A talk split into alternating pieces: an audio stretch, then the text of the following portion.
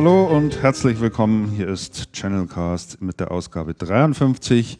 Nach gefühlt fünf Jahren melden wir uns zurück. Hurra, endlich wieder Channelcast. genau. Servus, Andreas. Grüß dich, Christian. Heute sind wir auch nur zu zweit. Grüßt euch alle ihr Hörer da draußen. Genau, heute sind wir, ja genau. Jetzt muss ich gleich da mal ein bisschen runterdrehen. Ja, muss man ein bisschen beiden. gegenregulieren. Wir sind irgendwie sind sehr, sehr, laut. laut ne? ja. ja. genau, ja.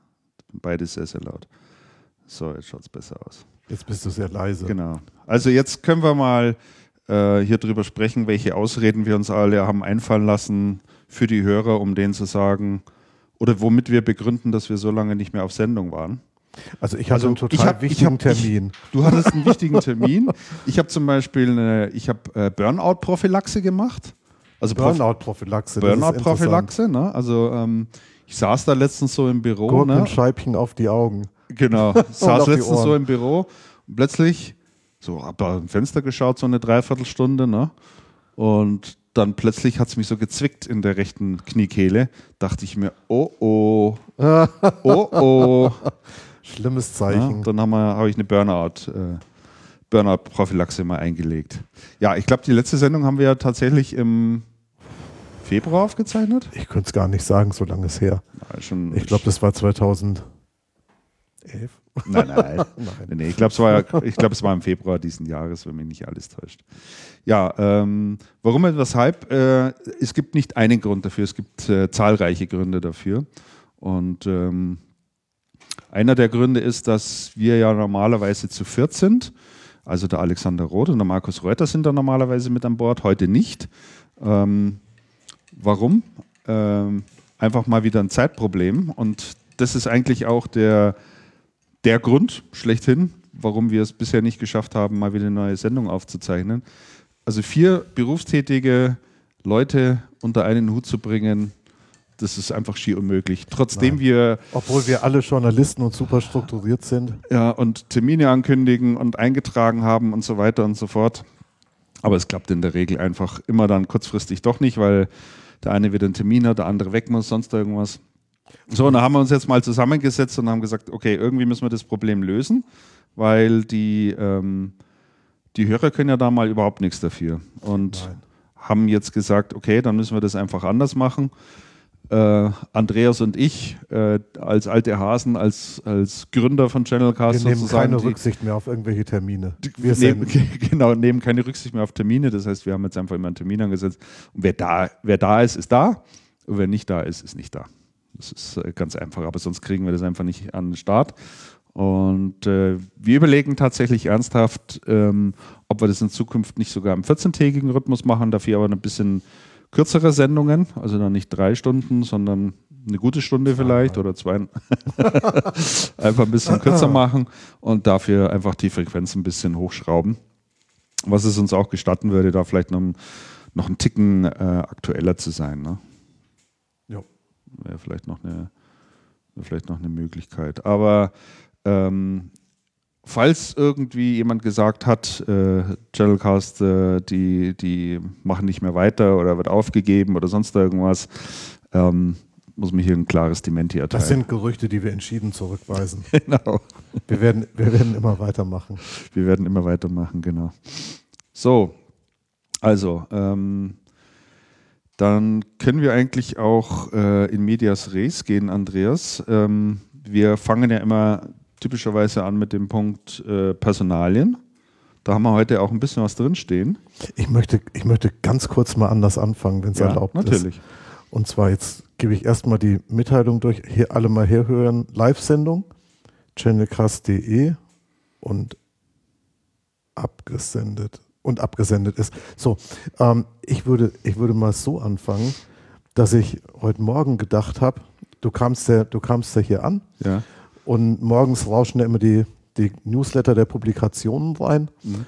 Und ich würde ganz gern mal anfangen mit einem Zitat im IT-Business Newsletter, der reinkam, mhm. der kurz nach dir hier angekommen ist, Christian.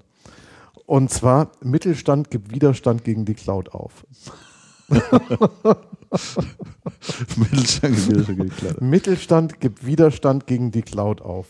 Das ist natürlich eine ähm, etwas reiserische Headline. Dahinter steht ein Artikel, ähm, der tatsächlich von DPA übernommen ist. Redakteur DPA Katrin, Katrin Hofmann. Ähm, Mittelstand ist der Treiber beim Cloud Computing, hat nämlich die Bitkom rausgefunden. Wer auch sonst? Natürlich, wer auch sonst, nämlich ähm, bei ihrer, bei ihrer Cloud-Studie, die die ja regelmäßig durchführen. Und ähm, zwar ist es so, dass erstmals eine Mehrheit der Unternehmen in Deutschland ähm, sagt, dass sie Cloud-Angebote nutzen, nämlich 54 Prozent. Ein Jahr zuvor, schreiben die hier, waren es noch 44 Prozent. Und dabei hätten den Trend maßgeblich Firmen mit 20 bis 99 Mitarbeitern befeuert. Mhm. Axel Pohls vom Bitkom Research sagt, der Mittelstand hat seine Zurückhaltung beim Cloud Computing endgültig abgelegt. Wir haben jetzt alle eine Dropbox installiert. Yes. Jetzt sind wir in der Die Cloud. Technologie schafft enorme Effizienzgewinne und sie ist in der digitalen Wirtschaft sehr häufig die Basis neuer Geschäftsmodelle. Ähm, das finden wir schön. Die sagen zwar auch, dass das größte Hemmnis ähm, nach wie vor Sicherheitsbedenken sind, ähm, nämlich bei 58 Prozent der befragten Unternehmen. Aber ich finde das schön, dass der Bitkom wirklich da mal was Tolles rausgefunden hat. Ich finde es sehr schön, dass der, dass der Mittelstand den Widerstand aufgegeben hat. Ähm, ich glaube, wir werden diese Sendung noch erheblich darüber sprechen, was das eigentlich bedeutet und was das auch für Systemhäuser bedeutet.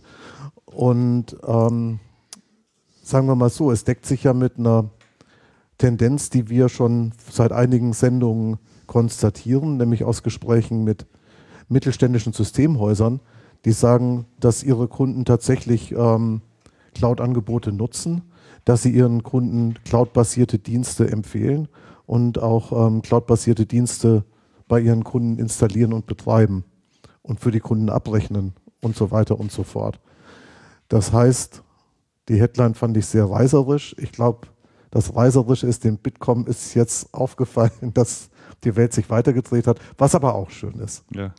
Und ich denke, ich denke, eine Botschaft dahinter ist ja auch, dass ähm, mittelständische Systemhäuser inzwischen deutlich auch darauf, einge eingehen, dass es so etwas wie Cloud Computing gibt, dass sie ihr Geschäftsmodell und die Tätigkeit verändert. Mhm. Und das ist auch recht schön. Ähm, weniger schön ist, dass ähm, in manchen Regionen Deutschlands das einfach nicht geht, weil die Bandbreite fehlt. Und das in einigen Regionen Deutschlands, aber ich glaube, da kommen wir heute auch noch drauf, ähm, durchaus nicht geht, weil die Provider immer mal wieder das ein oder andere Problem haben, dass nämlich nichts geht. Aber ich glaube, da kommen wir auch noch mal drauf. Ja, gut, das, äh, das passiert. Oder, wo wolltest du jetzt auf, auf äh, Breitbandausbau Na, ach, nein, ich wollte nur auf, ich wollte nur auf, ähm, ich wollte nur auf ein sehr persönliches Erlebnis mit meinem DSL-Provider ähm, noch zu sprechen kommen und tatsächlich hat einer unserer Systemaushörer und maßgeblichen Unterstützer, mhm. ähm, nämlich Michael Schickram aus Schwandorf, der eigentlich bei dieser Sendung dabei sein wollte, ähm, gesagt, dass bei ihm im Moment ein ähnliches Problem wie bei mir vorliegt, nämlich bei ihm mit der Telekom, die buddeln im Moment und schauen, was auf den Leitungen vor sich geht.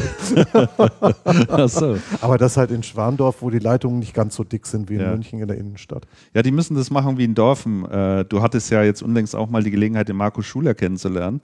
Richtig. Markus genau. Schuler ähm, macht auch einen Podcast oder hat einen Podcast gemacht, die machen, glaube ich, gerade Kreativpause, der heißt Geek Week. Und äh, der ist beim Bayerischen Rundfunk. Und äh, der wohnt in Dorfen, äh, hier in äh, 20, Kilo, 20 Kilometer hier Richtung Erding raus. Genau, 20 Erding. Kilometer Richtung, äh, Richtung Erding von München aus, also mitten auf dem Plattenland. Und äh, der hatte natürlich auch immer das Problem der, der mangelnden Bandbreite. Ja. Also die haben halt über, irgendwie über eine bessere ISDN-Leitung sozusagen äh, Internet machen können. Und äh, das ganze Dorf, äh, das ganze Dorf Dorfen inklusive dem Bürgermeister, die haben extrem Druck gemacht hier auf die Telekom, mhm. damit die endlich mal den Ausbau da vorantreiben. Äh, Telekom hat es natürlich immer wieder auf die lange Bank geschoben.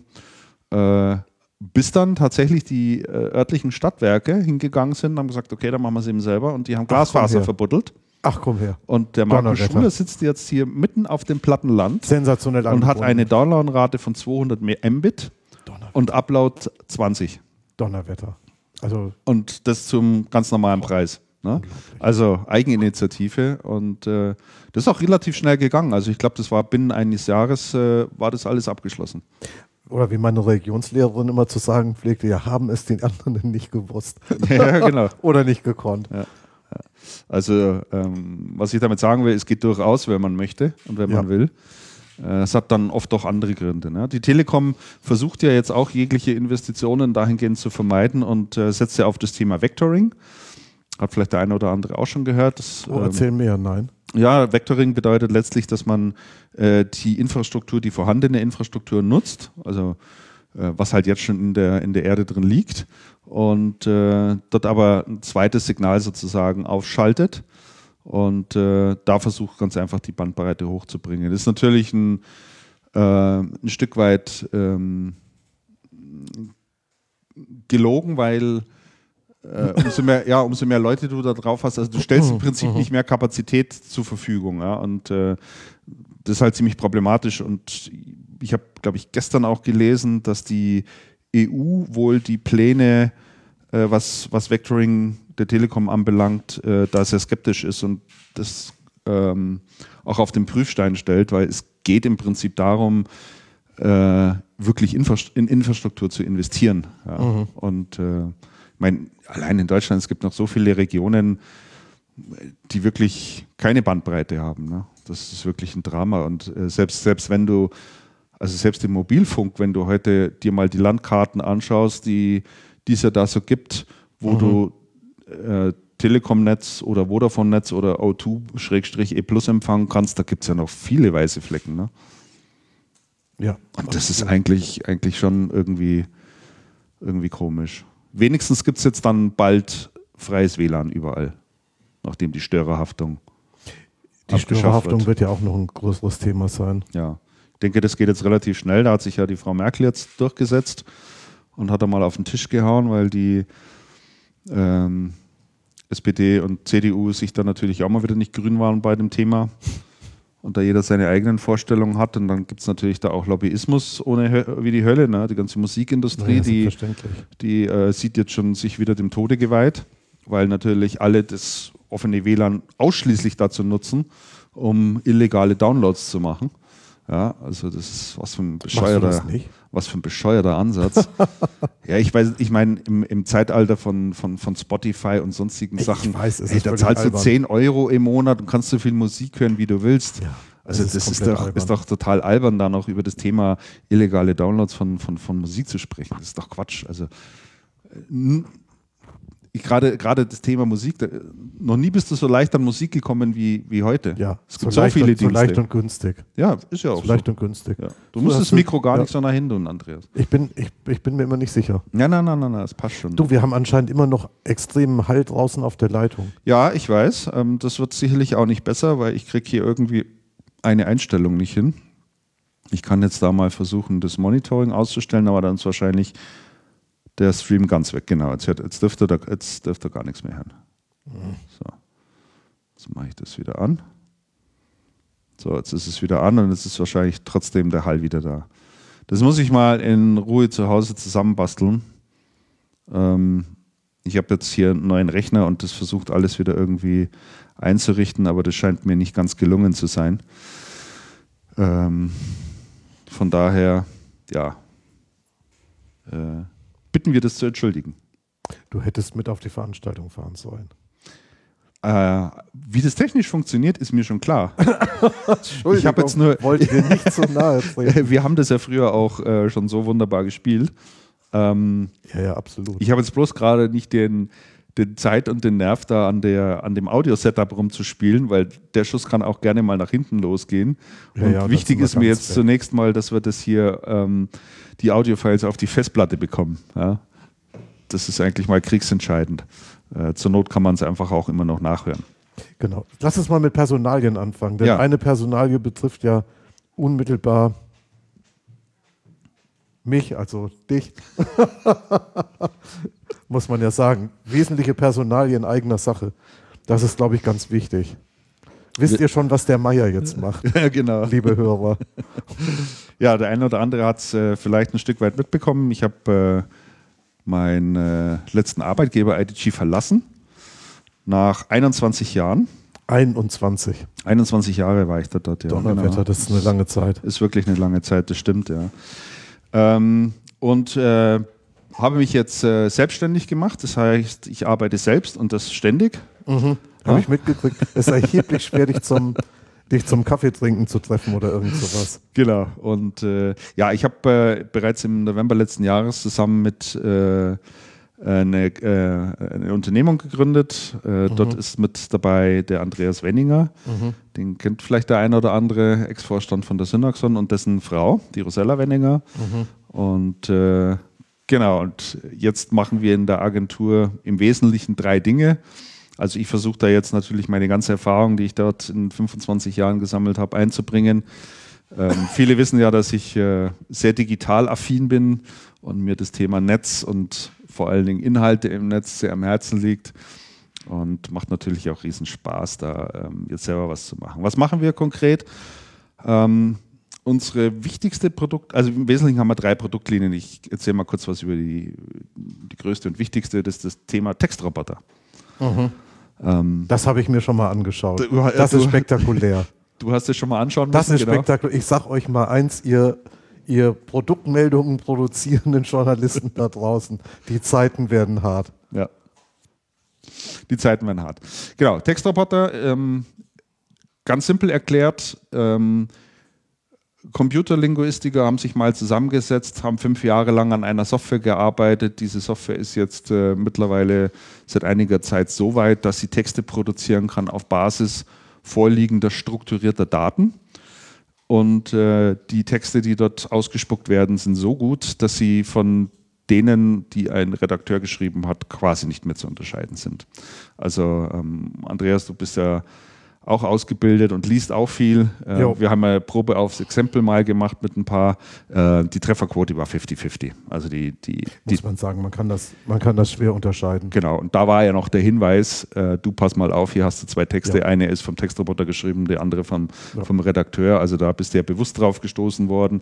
Ansonsten sind die Texte von der Qualität, ähm, dass sie einfach nicht mehr entscheidend sind.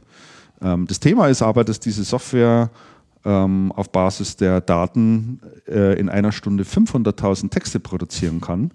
Äh, bei Bedarf natürlich auch mehr. Das ist dann nur noch eine Frage der Rechenpower.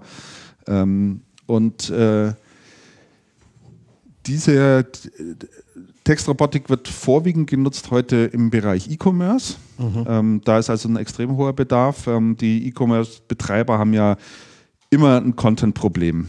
Ähm, A, weil sie natürlich äh, in der Regel Produkte drin haben, ja, die eine Halbwertszeit, gerade im IT-Bereich, vielleicht von einem Vierteljahr haben. Ja, dann kommt schon das Nachfolgegerät. Ähm, dann haben sie natürlich das Problem, dass sie entweder keine Texte haben mhm. ähm, oder mit den Marketingtexten der Hersteller leben müssen. Ja, das tun dann natürlich viele. Das ist dann sogenannter Duplicated Content. Ähm, wird von Google überhaupt nicht gerne gesehen. Das heißt, äh, im äh, Google-Ranking bringt mir das auch überhaupt nichts. Kann sogar äh, negative Folgen haben. Dann ist natürlich die Zielgruppenansprache mit den einzelnen Texten völlig unterschiedlich, ja, je mhm. nachdem, woher die Texte kommen. Äh, dann wird teilweise selbst ein bisschen was geschrieben. Dann fehlen teilweise Informationen.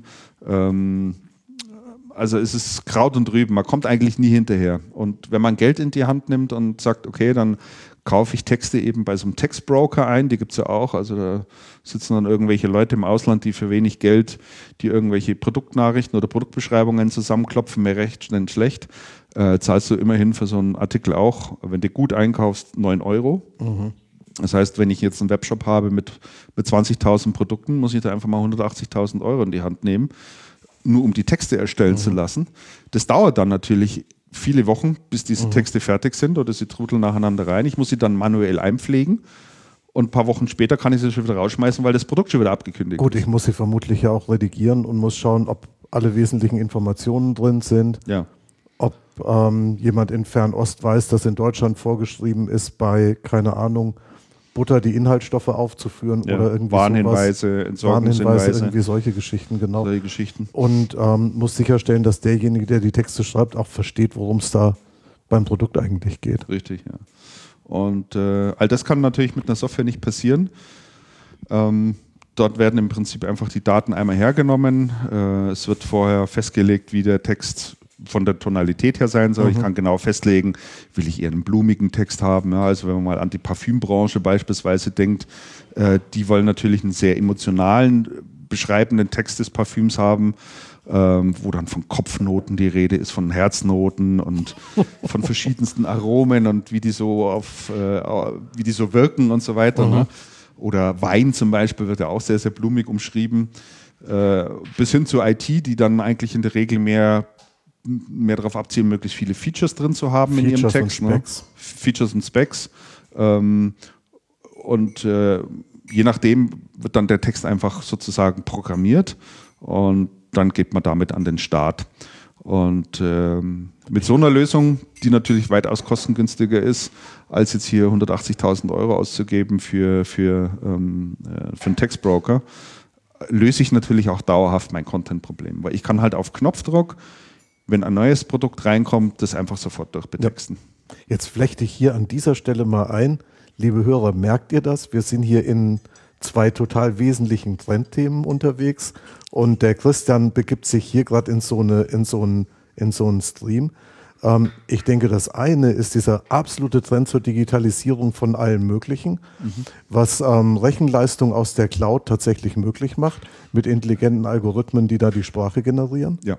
Das ist ja was, das, das ist ja was wirklich, künstliche Intelligenz. Das ist was wirklich ja. Spannendes. Das ist, ähm, das ist ja wirklich ähm, fortschrittliche Hightech, würde ich mal sagen.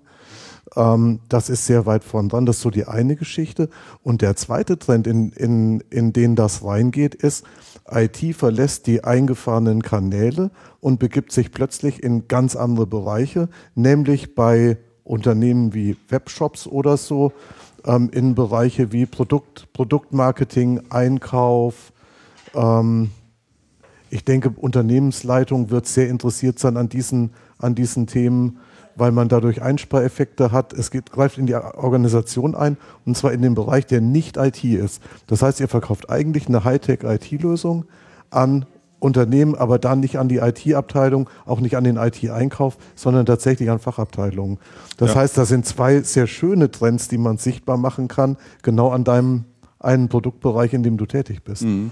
Und interessant, ich, ich würde mal sagen, interessant wäre es doch für Systemhäuser generell bei ihren Kunden, solche Themen auch zu adressieren bei Kunden, die viele verschiedene Produkte haben. Ich meine, das kann man ja sehr einfach rausfinden, ob der Kunde in Frage kommt bei Kunden, die Webshops betreiben etc. pp. Ja. Also halte ich für ein lohnendes Betätigungsfeld für Systemhäuser und es gibt ja auch ein Partnermodell, habe ich verstanden.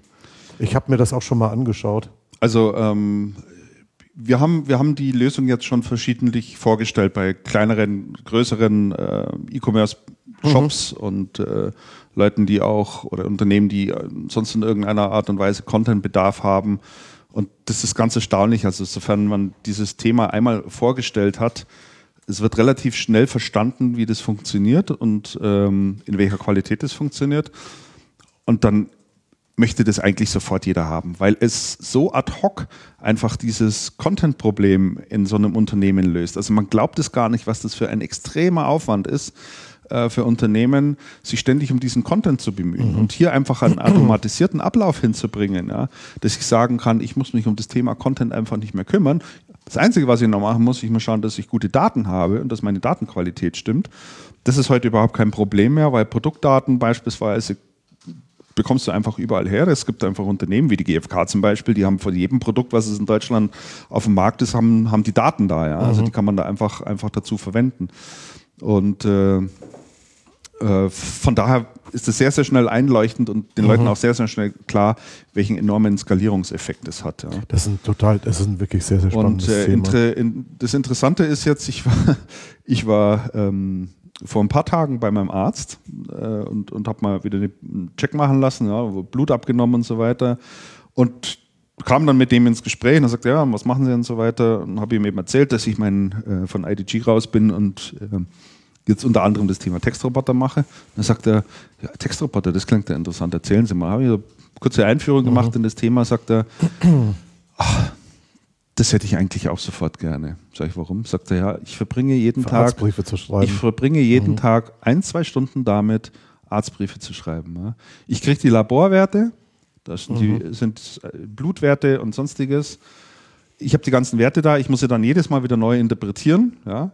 Ich muss das alles zusammenschreiben und äh, das ist eine Praxis äh, hier in der Innenstadt in München. Die haben teilweise auch ausländische Patienten, mhm. also die kommen dann aus Arabien, aus Russland, ja, aus was weiß ich irgendwo. Fremdsprachige Berichte. So und dann genau, Super. dann muss, dann muss der teilweise eben fremdsprachige Berichte mhm. machen. Dann sagt er, das kostet mich dann die doppelte Zeit und ähm, ob das, das nicht so ein Textroboter auch könnte. Da habe ich gesagt, ja, natürlich, das können wir damit auch machen. Das Interessante ist, der Textroboter beherrscht im Übrigen zwölf Sprachen. Derzeit mhm. wird in zwei Jahren 42 äh, Sprachen können, also damit rund 98 Prozent aller Sprachen, die auf der Erde gesprochen werden, auch abdecken können. Die beiden letzten werden übrigens Finnisch und Ungarisch sein. Das sind die zwei komplexesten. Oh, Finno-Ugrisch, das ist ganz, ganz die fies. beiden ja, ja, komplexesten Sprachen, die es gibt. Ja, ja, ja. Und äh, da beißt sich so jeder Computerlinguistiker ja, nach wie vor die Zähne aus. Das ist aus. schlimmer als Deutsch oder Chinesisch. Und äh, das heißt, es findet mittlerweile auch sehr viel Einsatz im Bereich äh, funktionaler Texte. Selbiges gilt natürlich für Unternehmen, die, die, äh, die viele Daten haben und, und nachdem jedes Unternehmen heute anfängt, Daten zu sammeln, Daten über Kunden einzusammeln und so weiter, haben die natürlich alle die Herausforderung, sie haben zwar die Daten da, aber sie müssen auch äh, letztlich interpretiert werden. Jetzt kannst du natürlich Datenanalysten einstellen, die dir dann irgendwie äh, zweimal am Tag ein Reporting schreiben, äh, was hier passiert ja, was da so vor sich geht. Oder eben du äh, machst da so einen Textroboter, äh, packst den da drauf und lässt einfach die Daten reinlaufen und betextest es dann und kriegst dann klare Handlungsempfehlungen. Ja. ja das heißt, selbst im Bereich wie Web Analytics, überall, wo Daten erhoben werden, kann man, kann man das verwenden. Ja? Geschäftsberichte, Vertriebsberichte, mhm. all diese lästigen Aufgaben, die, immer, die man immer wieder hat und die keiner machen möchte, äh, lassen sich durch sowas eben äh, gut lösen. Wer sich näher mal über das Thema informieren möchte, zumindest mal so ein paar Hinweise, der kann auf unsere Webseite gehen. Ähm, das Unternehmen ähm, äh, was wir gegründet haben, heißt Unice. Das schreibt sich U-N-A-I-C-E. Ein richtig schöner Kunstname, Nice. Aber man muss ja immer schauen, was es noch an freien Domains gibt. Das ist ja heute alles nicht mehr so einfach, ohne dass man irgendwie so, so, so fünf Worte Do, äh, Domains hat. Also ja, da hatten wir das mit unserer Namenswahl besser. ja, mit frei, Freiraum. Freiraum alles. Wenninger Meier klingt komisch. Ja, ja, das, oder Meier Wenninger. Klingt eher nach einer Baufirma ja, oder sowas. Genau. Ne? Hey, hey, genau. hey. Ja, also da in dem Bereich sind wir ähm, jedenfalls äh, sehr viel unterwegs und es macht wirklich richtig, richtig Spaß, äh, dieses, äh, diese Lösung zu vertreiben und an den Start zu bringen. Wir sind im Prinzip, wenn man so möchte, ein Systemhaus für Content. Also ja. äh, Textroboter ist das, ist das eine, dann gibt es das Thema, viele Unternehmen wünschen sich, dass sie heute Inhalte auf ihre Webseite bekommen. Sie wissen, ähm, dass es nicht genügt, einfach nur so eine statische äh, Visitenkarte zu haben, sondern da sollte auch ein bisschen was drauf sein. Zum Zweiten wollen sie natürlich auch in die sozialen Medien rein, wissen aber nicht, ähm, welche Inhalte dort rein gehören. Mhm. Das ist auch klar, das ist nicht zwingend immer die Kernkompetenz eines Unternehmens, sich mit Inhalten zu beschaffen, schon gar nicht mit der Inhaltserstellung, äh, mhm. dem Management von Content. Und ähm, äh, deswegen gibt es ja diesen Trend, da hatten wir in den vergangenen Sendungen auch schon mal drüber gesprochen, der nennt sich Content Marketing. Mhm. Also viele Unternehmen beauftragen Agentur, um Inhalte zu erstellen, die dann auf die Webseite draufgepackt werden, äh, in der Hoffnung, dass ich über Google besser gefunden werde, äh, wenn Leute nach bestimmten Inhalten suchen und dann auf meine Webseite kommen. Das ist das eine. Man muss natürlich ganz klar dazu sagen, Content Marketing ist teuer, es kostet Geld, ist aufwendig. Du musst eine Ressource im Unternehmen zur Verfügung stellen, die Partner dann in der Regel mit, mit, mit der Agentur, die beauftragt ist. Und äh, es ist natürlich eine Frage, ob man sich das leisten kann und will. Ähm, die Lösung, von, die wir noch am Start haben von Unice, äh, geht ein bisschen anderen Weg. Ähm, da kann uns ein Unternehmen ganz einfach die Themen nennen, für die es steht und wo sie sagt, da hätten wir eigentlich ganz gerne Nachrichten dazu. Und äh, wir haben einen sogenannten News-Aggregator programmiert, der nichts anderes macht als Nachrichten, aktuelle Nachrichten im Netz über so ein Thema einzusammeln, zusammen zu aggregieren und den als einen neuen Newsfeed auszugeben. Und diesen Newsfeed kann man dann ganz einfach in seine Webseite einbauen. Das sind alles äh, keine uniken Artikel, also mhm. keine eigenen Inhalte, die, äh, die man selber geschrieben hat, sogenannte Owned, owned Content, also eigener Content, ähm, aber äh, das Problem bei den Unternehmen ist gelöst, sie haben immer frische, topaktuelle mhm. Nachrichten zu ihrem Thema auf ihrer Webseite drauf, 24 Stunden lang, jeden Tag in der Woche. Und diese Inhalte werden automatisch in die sozialen Kanäle weitergeschubst. Mhm. So, und damit habe ich einfach schon mal eine Grundbefüllung äh, auch in den, auf meiner Webseite und in den sozialen Medien, kann dann über die sozialen Medien Follower aufbauen, die sich für mhm. dieses Thema interessieren. Und sobald ich einen Follower habe, habe ich immer sein Einverständnis, mit ihm kommunizieren zu dürfen. Mhm. So. Und dann kann ich über diesen Kanal mit, mit potenziellen Interessenten und Kunden ins Gespräch kommen. Das heißt, was Content Marketing mit eigenen Inhalten versucht, versuchen wir mit äh, aggregierten Inhalten zu, äh, zu erreichen. Ähm, wir haben etliche äh, Newsstreams am Start, zum Beispiel zum Thema äh, Artificial Intelligence. Früher mhm. hatte ich mal das Thema Internet of Things gemacht, kommen wir später auch noch drauf. Ja. Da ist es gelungen, binnen drei Monaten äh, 8000 Follower aufzubauen auf Twitter. 8000. Hallo? Also das, das, ist, das ist eine, das ist, das ist enorm. Ja. Und, mit, so, und mit den 8000 Followern kann ich jetzt kommunizieren. Ja. Ich kann jetzt natürlich auch mal meine eigenen Botschaften in, in meine Nachrichtenstrom mit einbauen und die Leute darüber informieren. Also das ist eine ganz interessante Herangehensweise und äh, vor allen Dingen sehr, sehr schnell erledigt. Genügt es, wenn uns ein Unternehmen sagt, Thema XY, hätten wir gerne, dann stellen wir das zusammen und äh, dann kann es auf die Webseite einbauen. Und auch hier sieht man wieder das Thema ähm, Digitalisierung. Mhm. Und dazu noch das Thema Automatisierung, ja. die, ja ganz, die ja ganz eng dranhängt.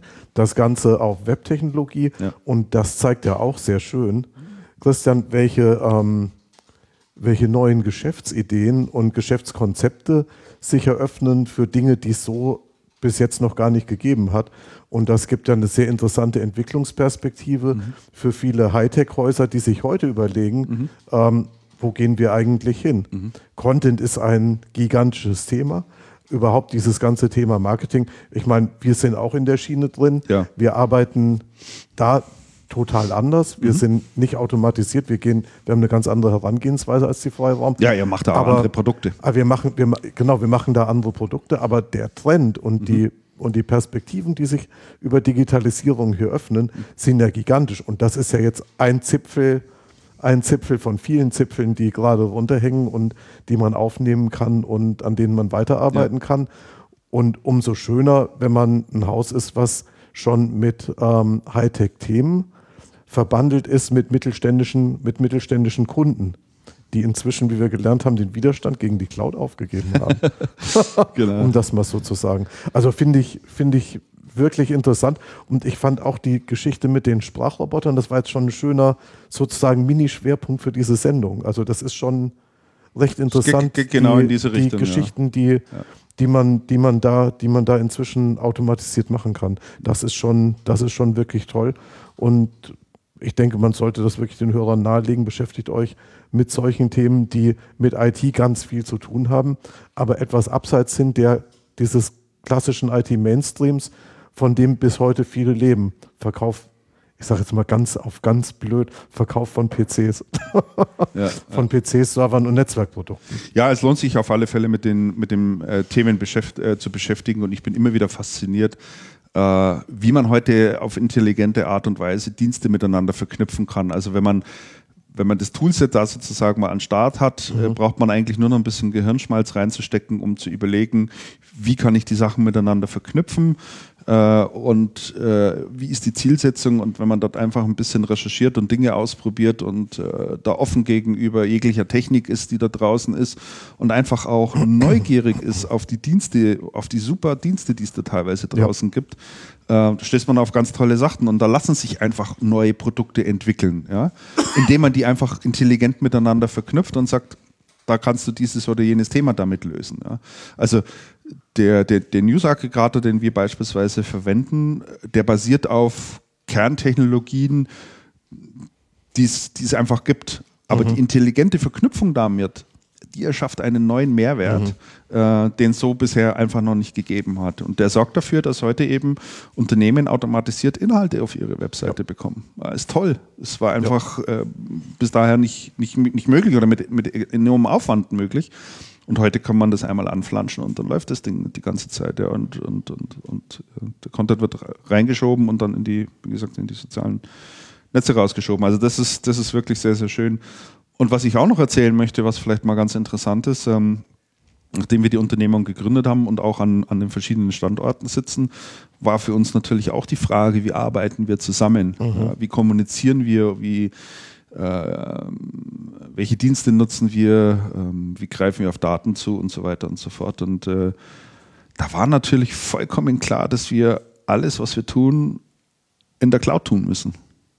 Es ist einfach, einfach, es war einfach ja, logisch. Ihr sitzt also, in Bielefeld und ja, ja, wir, ihr, sitzt, ihr arbeitet zwischen Bielefeld und München. Genau. So. Und mit Freelancern, die noch wo ganz anders sitzen. Genau, also mittlerweile neue Mitarbeiter und ähm, da, da haben wir auch von Anfang an gesagt, was wir auf keinen Fall wollen, ist Kommunikation per E-Mail. Und wir haben. E-Mail ist, E-Mail ist, E-Mail ist tödlich. Ich stelle es immer wieder fest, E-Mail ist wirklich ganz böse. Ja, E-Mail ist wirklich böse und, und, und schlimm. Also vor allen Dingen, wenn man an Projekten arbeitet und äh, dann äh, besprechen zwei Leute irgendwie per E-Mail irgendein Projekt. Das geht dann ping-pong-artig hinterher. Plötzlich kommt noch irgendeine Kopie drauf. Dann wird noch irgendwie was weitergeleitet. Dann kommt wieder einer runter. Dann wird der Verteiler wieder aufgebohrt. So, und jedes Mal, wenn irgendwelche Fragen auftauchen, weiß man nicht, wo ist es eigentlich genau gestanden. Man muss alle E-Mails nochmal durchschauen. Man kann natürlich suchen, aber es ist schlicht und einfach die Hölle. So, und wir haben uns da einfach auch mal verschiedene Tools angeschaut und äh, ein Tool, was äh, derzeit äh, ja sehr im Fokus ist von vielen, heißt Slack. Ähm, der eine oder andere hat vielleicht davon schon mal gehört. Das ist im Prinzip, wenn man es einfach sagen wollte, Instant Messaging, aber mhm ähm, man kann spezielle Kanäle aufmachen. Also man kann zum Beispiel für jedes Projekt oder für jeden Kunden, was man hat, einfach einen, einen, Kanal einrichten und alle Beteiligten werden in diesen Kanal einge, äh, eingeladen und kommunizieren dann dort. Ja, inklusive Dateiablage, inklusive ähm, irgendwelchen Anmerkungen und so weiter und so fort. All das ist dort möglich. Und ich habe ich habe sozusagen meinen ganzen Kommunikationsstrang zu diesem Projekt immer an einer Stelle, egal ob einer dazukommt, ob einer weggeht, es ändert sich einfach nichts. Ja. Und äh, das ist einfach, einfach toll und es ist, ist so wahnsinnig effizient. Mhm. Und unser E-Mail-Aufkommen ist vielleicht noch ein Prozent. Es ist, es ist einfach weg. Und es fehlt ja. mir nicht, ehrlich gesagt. Überhaupt nicht. es fehlt mir überhaupt nicht. Ja, weil, weil ich einfach weil ich einfach wirklich weiß, wo ich die Sachen finde und, und äh, das sauber dokumentiert ist auch. Und das ist, das, ist, das ist wirklich klasse. Also, was ich damit sagen will, wenn man heute die Chance auch hat, von, von null sozusagen anzufangen auf der grünen Wiese, ist die prinzipielle Herangehensweise schon mal ganz eine andere, weil man nicht mehr über die alten Medien sozusagen nachdenkt oder die, über die mhm. alten Technologien nachdenkt. Ne? Natürlich machen wir ähm, nutzen wir dann Videoconferencing, wenn wir etwas zu besprechen haben. Natürlich nutzen wir Funktionen wie Screensharing und so weiter und so fort. Und äh, wenn wir mit dem Kunden kommunizieren, fahren wir nicht zwingend äh, 200 Kilometer, nur um mal fünf Folien zu zeigen. Das machen wir natürlich in, in einer Web-Online-Konferenz. Ja. Ich meine, das sind ganz, hm. ganz tolle Möglichkeiten, die man da heute hat. Das Schöne ist, man muss sich nicht mehr einen Konferenz, einen Webkonferenzraum einrichten ja. für 50.000 Euro. Nein, überhaupt nicht. Überhaupt nicht. Jetzt, jetzt werden viele unserer Hörer sagen, ja, das ist doch scheiße, denn davon lebe ich doch eigentlich, dass ich das mache. Und wir haben gesehen, eine der, eine der großen, ähm, eine der großen Übernahmen ist ja Polycom gewesen. Videoconferencing-Anbieter von High-End, von Low-End, aber auch High, High, High, High-End Videoconferencing-System, Videoconferencing-Räumen und, und, und durch mhm. Mitel. Mhm. Und ähm, jetzt kann man ja sagen, ist doch, das ist doch irgendwie blöd, wenn man nichts mehr braucht. Und dann kann man aber auf der anderen Seite sagen, okay, es gibt Kontexte, in denen braucht man dieses High-End-Equipment sehr wohl, weil bestimmte, weil bestimmte Ansprüche damit verbunden sind oder weil die Geschichten so extrem groß werden, dass das so nicht mehr, dass das dann so nicht abbildbar ist über, über Webcam und dünne Leitung. Und ähm, auf der anderen Seite muss man dann aber auch dazu sagen, all diese Dinge verbreitern den Markt so enorm. Und jetzt, und jetzt kann man hergehen und sagen, okay, der Andreas Wenninger beschäftigt sich mit solchen Tools extrem viel. Und du bist sehr technisch affin, Christian, und kannst die dann auch aufsetzen. Aber der Großteil der mittelständischen Unternehmen kann das nicht. Die wollen sich nicht damit beschäftigen, die werden das auch nicht tun. Die brauchen jemanden, der kommt, mit denen spricht und denen all die coolen Tools zeigt und sagt, Freunde, so könnt ihr ab morgen auch arbeiten. Ich richte euch das ein. Ich verdiene meine, mein, mein Geld nicht mit Lizenzen, ich verdiene mein Geld mit der Beratung. Ganz genau. Ich verdiene mein Geld mit dem Betrieb und das ist ja was, wo sich unser Kanal erheblich ändert, beziehungsweise wo die, wo die, ähm, wo die Themen erheblich shiften. Mhm. Ähm, jetzt greife ich einfach mal vor, aber das ist ja völlig, ähm, das ist ja völlig belanglos. Ähm, es ist sowas ähnliches wie eine Personalie, na vielleicht nicht mehr, weil er den Shop schon länger macht. Ich hatte ein recht interessantes Gespräch kürzlich in Bochum im Umfeld der ähm, Channel Trends und Visions, der äh, Hausmesse, der Hausmesse der Also, ähm, mit Michael Gerix. Michael Gerix ist der neue oder vielleicht nicht mehr ganz so neue ähm, Cloud-Verantwortliche bei der Also. Der hat bei der Also ursprünglich im Softwarebereich angefangen, betreut die Themen elektronische Softwaredistribution und Prosa und inzwischen auch die Cloud-Thematik. Wir haben uns darüber gesprochen, was er so macht, was so sein, was so sein Aufgabengebiet ist. Und er sagt, er betreut den Cloud-Shop und eigentlich ist sein Job, diese coolen Apps zu finden. Und wir haben uns dann so ein bisschen ausgetauscht, was wir verwenden, was ihr verwendet, was er so, was er so auf der Liste stehen hat. Der hat also Tools, die eigentlich in der Distribution niemals genommen worden wären in der Vergangenheit. Er hat ein HR-Tool, so ein Human Resource ähm, Software, das ist ein Aufsatz auf Dynamics, glaube ich, beziehungsweise auch auf Outlook von einem Microsoft-Partner entwickelt. Das haben die jetzt bei sich auf den Marktplatz aufgenommen. Das distribuieren sie nicht, sondern der Microsoft-Partner bietet das auf dem Cloud-Marktplatz tatsächlich an, wie auf einem, wie auf einem Marktplatz und sie geben ihm die Infrastruktur dafür. Und, und der Gerix sagt, wenn mich die Leute heute fragen, was sollen wir denn tun? Also in welche Richtung sollen wir denn gehen? Dann sage ich denen, Mensch, kümmert euch doch um diese coolen Tools, die es da gibt, kümmert euch um Businessprozessberatung. Ich mache das auch. Ich mache das aus, anderen, aus einem anderen Blick. Ich mache das von der, von der Also-Brille, was, was brauchen wir auf unserem Marktplatz? Wir brauchen unseren Marktplatz, was den Unternehmen weiterhilft. Müssen das kommerzielle Tools sein oder nein, es ist belanglos, was es für welche sind. Wichtig ist, dass das Angebot seriös ist, dass es den Anbieter morgen noch gibt, dass die, dass, das, dass die Software funktioniert. Das müssen wir sicherstellen. Aber kümmert euch doch hier um die Beratungsansätze. Das ist cool. Das ist bei Unternehmen nachgefragt. Man entwickelt eine sehr viel tiefere Kundenbindung. War ein wahnsinnig interessantes Gespräch, was ich mit jemandem gehabt habe außer Distribution, wo man dann gedacht hätte, okay, der arbeitet beim Distributor? Äh, nee. Doch. Distribution, Distribution ja, ich, verfolgt also solche Ansätze. Ich, ich, Interessant. Ja, ja, ist ja eigentlich, eigentlich auch logisch. Ich meine, wenn die, ähm, also da in die Richtung Beratung zu gehen, ist, ist, ist finde ich auch den, den absolut richtigen Ansatz.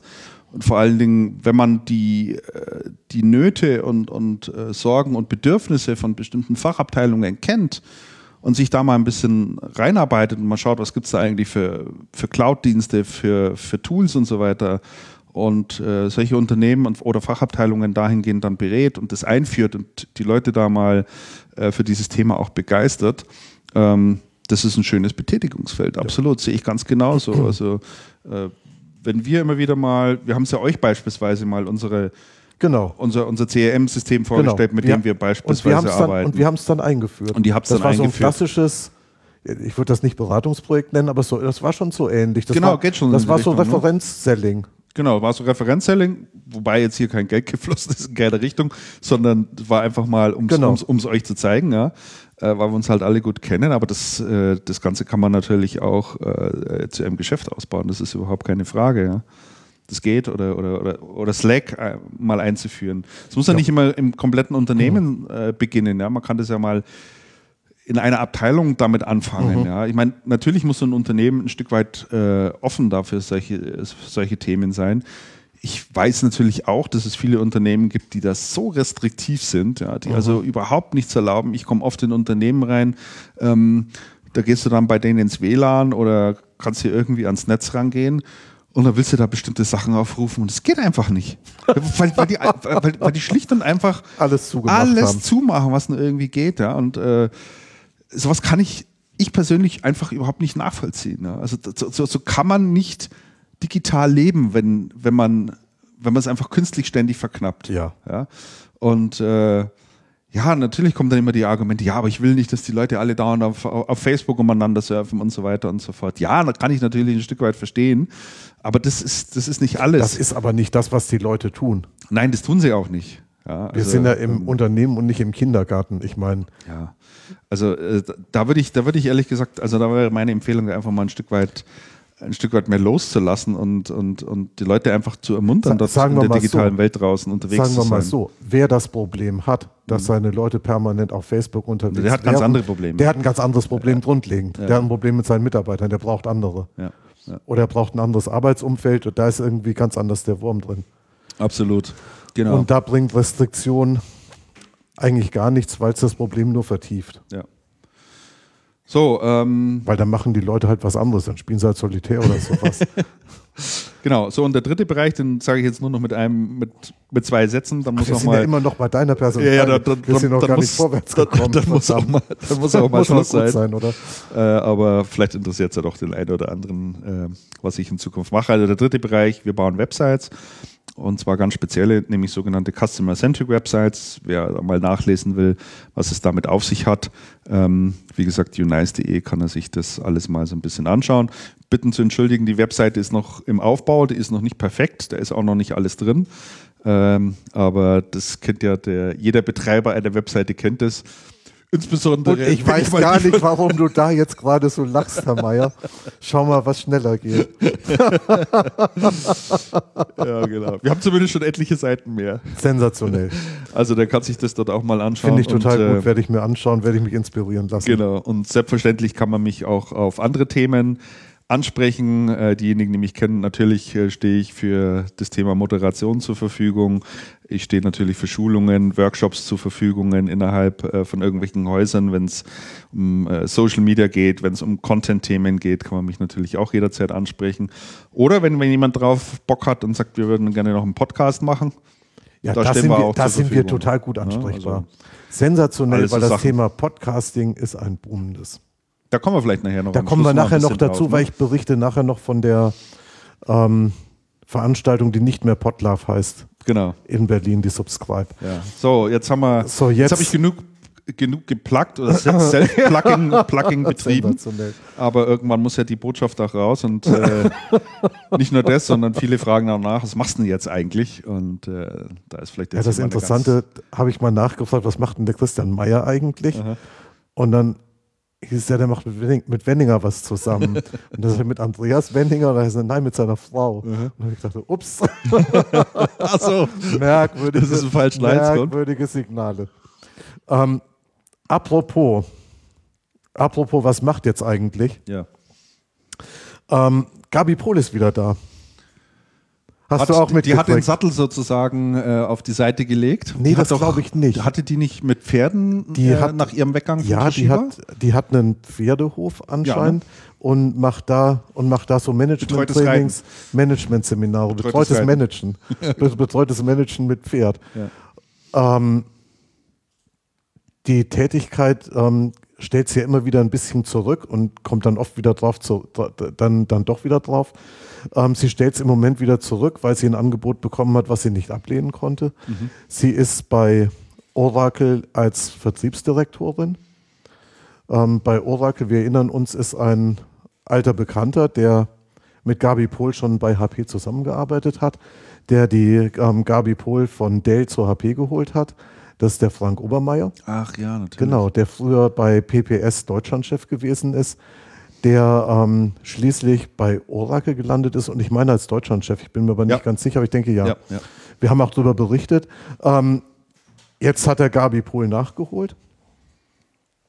Ähm, wir wollten eigentlich mit, mit ihr im Vorfeld noch, noch sprechen. Das ist aber nicht zustande gekommen, das Gespräch. Das werden wir mal, das werden wir in Kürze nachholen. Ähm, weil Gabi Pohl dabei ist, ich meine in Amsterdam, ein großes Cloud-Vertriebsteam für Oracle aufzubauen. Mit sehr, sehr, sehr, sehr, sehr vielen Vertriebsmitarbeitern, die sie gerade einstellt. Und ähm, da ist sie natürlich äh, deutlich beschäftigt. Wir wissen deswegen noch nicht exakt, was es damit auf sich hat. Ähm, Gabi Pohl ist ja jemand, der aus dem Indirekten kommt oder im indirekten Kanal stark verwurzelt ist, hat bei Oracle allerdings ähm, anscheinend einen Direct Sales Job. Was uns aber wirklich sehr interessiert, und da werden wir deutlich nachfragen, ist, wie verträgt sich eigentlich der Direktvertrieb bei Oracle mit dem indirekten Kanal, der bei Oracle auch kein schwacher Kanal ist, mit ähm, sehr loyalen, sehr langjährigen Systemhauspartnern, die immer mal wieder ich sag mal vorsichtig diplomatisch, ein wenig leidgeprüft sind, mhm. ob dessen, was Oracle da so als amerikanisch börsengelisteter Konzern mit einem sehr starken Gründer ähm, jeweils treibt. Kann man so sagen, oder? Mhm. Apropos jeweils treibt. ähm, apropos jeweils treibt und HP. Von HP ist, ähm, ist ein sehr langjähriger Mitarbeiter ähm, vor, ich denke mal, anderthalb Jahren circa zu Lenovo gewechselt, nämlich Eric Cador. Ja. Channel Cast berichtete vor vermutlich zwölf Folgen oder sowas. Mhm. Ähm, die Meldung jetzt, und das war etwas auch ähm, nicht ganz leise über LinkedIn verbreitet, auf seinem eigenen Kanal, also Eric Cador über LinkedIn, ähm, gibt bekannt, dass er bei Lenovo aufhört, in den Sack haut, mhm. die Brocken hinschmeißt, nämlich following, ich zitiere, following strategic disagreements. Der bringt es mal auf den Punkt. Lenovo today. Redet da gar nicht lange rum. Ne, das der sagt ganz unverblümt, wie es ist. Ähm, was mich natürlich deutlich interessiert hätte, ist, worin genau diese Strategic Disagreements ähm, bestehen. Hm. Das, hat er, das hat er nicht gesagt. Darüber kann man, ähm, darüber kann man viel und lang und so weiter diskutieren und spekulieren, was wir vielleicht an der Stelle nicht unbedingt tun, aber wir Nein. sprechen über den ganzen, über diesen ganzen PC-Marktkomplex vielleicht ähm, entweder in dieser Sendung oder in einer der nächsten nochmal noch mal eine etwas größere Tiefe. Interessant ist dann aber die Nachfolgepersonalie, mhm. Nämlich als Europachef bei, bei Lenovo übernimmt den Job ein ebenfalls alter Bekannter, Luca Rossi. Luca Rossi war unmittelbar bevor er zu Lenovo nach Südamerika auf in die Verantwortung gegangen ist, Europachef bei Acer und kam von, ich meine von Asus und gilt als ähm, sehr guter Kenner des PC-Markts und ähm, sehr versiert vor allem im Konsumergeschäft, aber nicht nur unbedingt im Konsumergeschäft. Mhm. Also eine recht, recht, recht interessante ähm, Personalrochade. Ähm, soweit ich weiß, hat Luca Rossi, aber da bin ich mir nicht 1000 Prozent sicher, ähm, hat Luca Rossi bei Acer schon zusammengearbeitet mit ähm, Gianfranco Lanci, der bei Acer ja vor seinem Job bei äh, Lenovo äh, bei Acer Chef vom Ganzen war. Ja, ja, ich meine, die, die, die Zahl der, der großen PC-Hersteller, zu denen man wechseln kann, der wird ja auch immer kleiner. Ne? Schmilzt dramatisch, schmilzt dramatisch, ja. Wechseln zwischen Acer, Lenovo, HP. Dell. Dell. Dell. Mehr ist er dann schon fast nicht und mehr. Da ist, und, da, und da wird die Luft dann, und da wird die Luft dann schon dünn. Ja. Und bei den restlichen ähm, ist nicht klar, in welcher Form sie fusionieren. Genau. Was ja, was ja auch noch ein Thema ist, ähm, wir haben eigentlich gedacht, sie hätten schon fusioniert, aber irgendwie laufen die gerade wieder alle auseinander und konnten sich nicht einigen. Rede ist von Sony, Toshiba und richtig, ja. Sony, Toshiba und Fujitsu. Ja. Beziehungsweise nicht Sony, sondern Vario. Vario, richtig. Ja die Marke Vario, ja. Die Marke Vario, die einem Investor. Die gehört. hatte ja Sony veräußert. Exakt. Mhm. Und da hatte man ja überlegt zu fusionieren. Mhm, richtig. Ähm, Toshiba. Hört man aber nichts mehr davon. Ne? Da, nee, das letzte, was man gehört hat, ist, dass die Gespräche wohl abgeblasen wurden. Aha. Ich meine, Toshiba wäre ausgestiegen. Und ähm, es ist völlig unklar, völlig unklar, ob und wie es da weitergeht. Das Schöne ist, das ist alles so, das ist alles so eng verzahnt. Gabi Pohl war ja, ist ja heute bei Oracle, war davor bei Toshiba, mhm. war davor bei HP, PPS, war davor bei Dell. Mhm. Also das heißt, wir haben in Gabi Pohls Person, in den Personalien heute drei wesentliche PC-Hersteller vereint. Und die anderen kriegen wir zusammen, wenn wir Luca Rossi und Erik Cador zusammen addieren. Jetzt ist er im Softwarebereich jedenfalls oder? tätig, ne? Jetzt ist er im Softwarebereich und der da, Frank, da ist die Auswahl, Frank Obermeier auch, da ist ja. die Auswahl noch deutlich größer. Deutlich größer ne? Obwohl sich das Geschäftsmodell da natürlich erheblich dreht, weg von Lizenzen, weg von Volumenlizenzen. Und ich denke, da können viele, da können viele Systemhäuser schon ein Lied von singen, ähm, dass da auch nichts, auch nichts beim Alten geblieben mhm. ist und dass da auch ähm, mhm. große Verschiebungen mhm. auftreten. Richtig, ja. Jetzt haben wir fast alle Branchen durch, bis auf Netzwerk. genau, ne, da haben wir Im, auch noch eine schöne Personalie. Ja, ne? Im Netzwerksegment. Christian, sagst du? Ja, da ist der Michael Dobmeier wieder aufgetaucht, der lange, lange, lange, wirklich viele lange Jahre bei AVM war und äh, war dort für den Channel verantwortlich. Ähm, der hatte dann AVM verlassen im letzten Jahr, meine Das ich, war, war das. letzte, das war letztes Jahr, das war letztes Jahr zur CeBIT oder sowas. So um den Dreh rum, Das hätte ist, ich auch fast, ein, gesagt. das, ist ja. fast ein, das ist ein Jahr her, würde ich mal Dürfte ein sagen. gutes Jahr her sein. Und äh, Michael Dobmeier ist jetzt wieder aufgetaucht und der Branche auch treu geblieben. Ähm, er ist jetzt nämlich bei TP-Link, ebenfalls Genau. ein Anbieter von Netzwerktechnologie. Und äh, ich weiß zwar nicht, in welcher Funktion er da, weißt du das? Ah, ich schaue gerade. Ich schaue Aber gerade nach. sicherlich irgendwie Vertrieb oder Partner. Sales Director an. B2B. Ja, Sales Direct ja. Und er ist nämlich der, er ist dann nämlich der Kollege vom äh, Thomas Jell. Mhm. Thomas Jell, der früher bei Netgear war, ist, ähm, ist jetzt nämlich Sales Director Consumer bei, weil jetzt, also schon seit, seit einiger Zeit, ähm, Sales, Sales Director Consumer bei, ähm, bei TP-Link. Ja. Also auch hier wird immer wieder Ringel, Ringelreihe gespielt. Auch, im, auch hier ist immer wieder, ähm, geht, geht, keiner, geht keiner verloren. Thomas Jell traf ich übrigens und greife ein bisschen vor, ähm, auf der VIP-Veranstaltung bei der Ingram Micro auf der zu einem Top. Die ist ja, auch, ist ja auch in der Zwischenzeit in unserer langen, traurigen, schlimmen, sendelosen, sendungslosen Zeit ähm, hat ja auch stattgefunden. Hat auch stattgefunden. Und da müssen wir natürlich dann auch gleich nochmal ein bisschen drüber sprechen. Ja. Können wir gerne machen. So, über ähm, das Thema hatten wir, was du als nächstes eingetragen hast, habe ich schon kurz gesprochen. Hier Störerhaftung ist aufgehoben. Genau, da kommen wir Ähm, vom Netzwerkbereich gleich übergangslos zu Netzwerktelekommunikation. Ja, eins, eins wollte ich noch kurz erwähnen. Ich habe äh, ich hab gestern noch mal ein bisschen drüber gelesen, über dieses Thema Störerhaftung. Und da war unter anderem und bei einer Meldung ein Kommentar drunter. Ich weiß gar nicht, was ihr wollt. Äh, man kann doch schon seit Jahren äh, ein öffentliches WLAN betreiben und Gästen zur Verfügung stellen oder in die Ferienwohnung einbauen, ohne dass man irgendwelche rechtlichen äh, Sachen befürchten muss. Und denke ich mir, hä, wieso? Wie soll das gehen? Und tatsächlich äh, hatte der dann auf ein Pro Produkt hin verwiesen, was ich mir gestern mal ein bisschen angeschaut habe, was ich echt interessant war, fand. Äh, das Produkt nennt sich Beschützerbox. Äh, bisschen eigentümlicher Name, aber unter, dem, unter der Domain beschützerbox.de, also das Ü natürlich dann übersetzen in UE, äh, Beschützerbox, ein Berliner Unternehmen, die haben äh, in WLAN-Router, ist vermutlich sogar irgendein Markengerät, aber sie haben es, äh, schaut halt ein bisschen, ja, irgendwie einen eigenen Aufkleber drauf gemacht, ähm, eine Box an den Start gebracht, die, äh, die, die, die sehr interessant ist.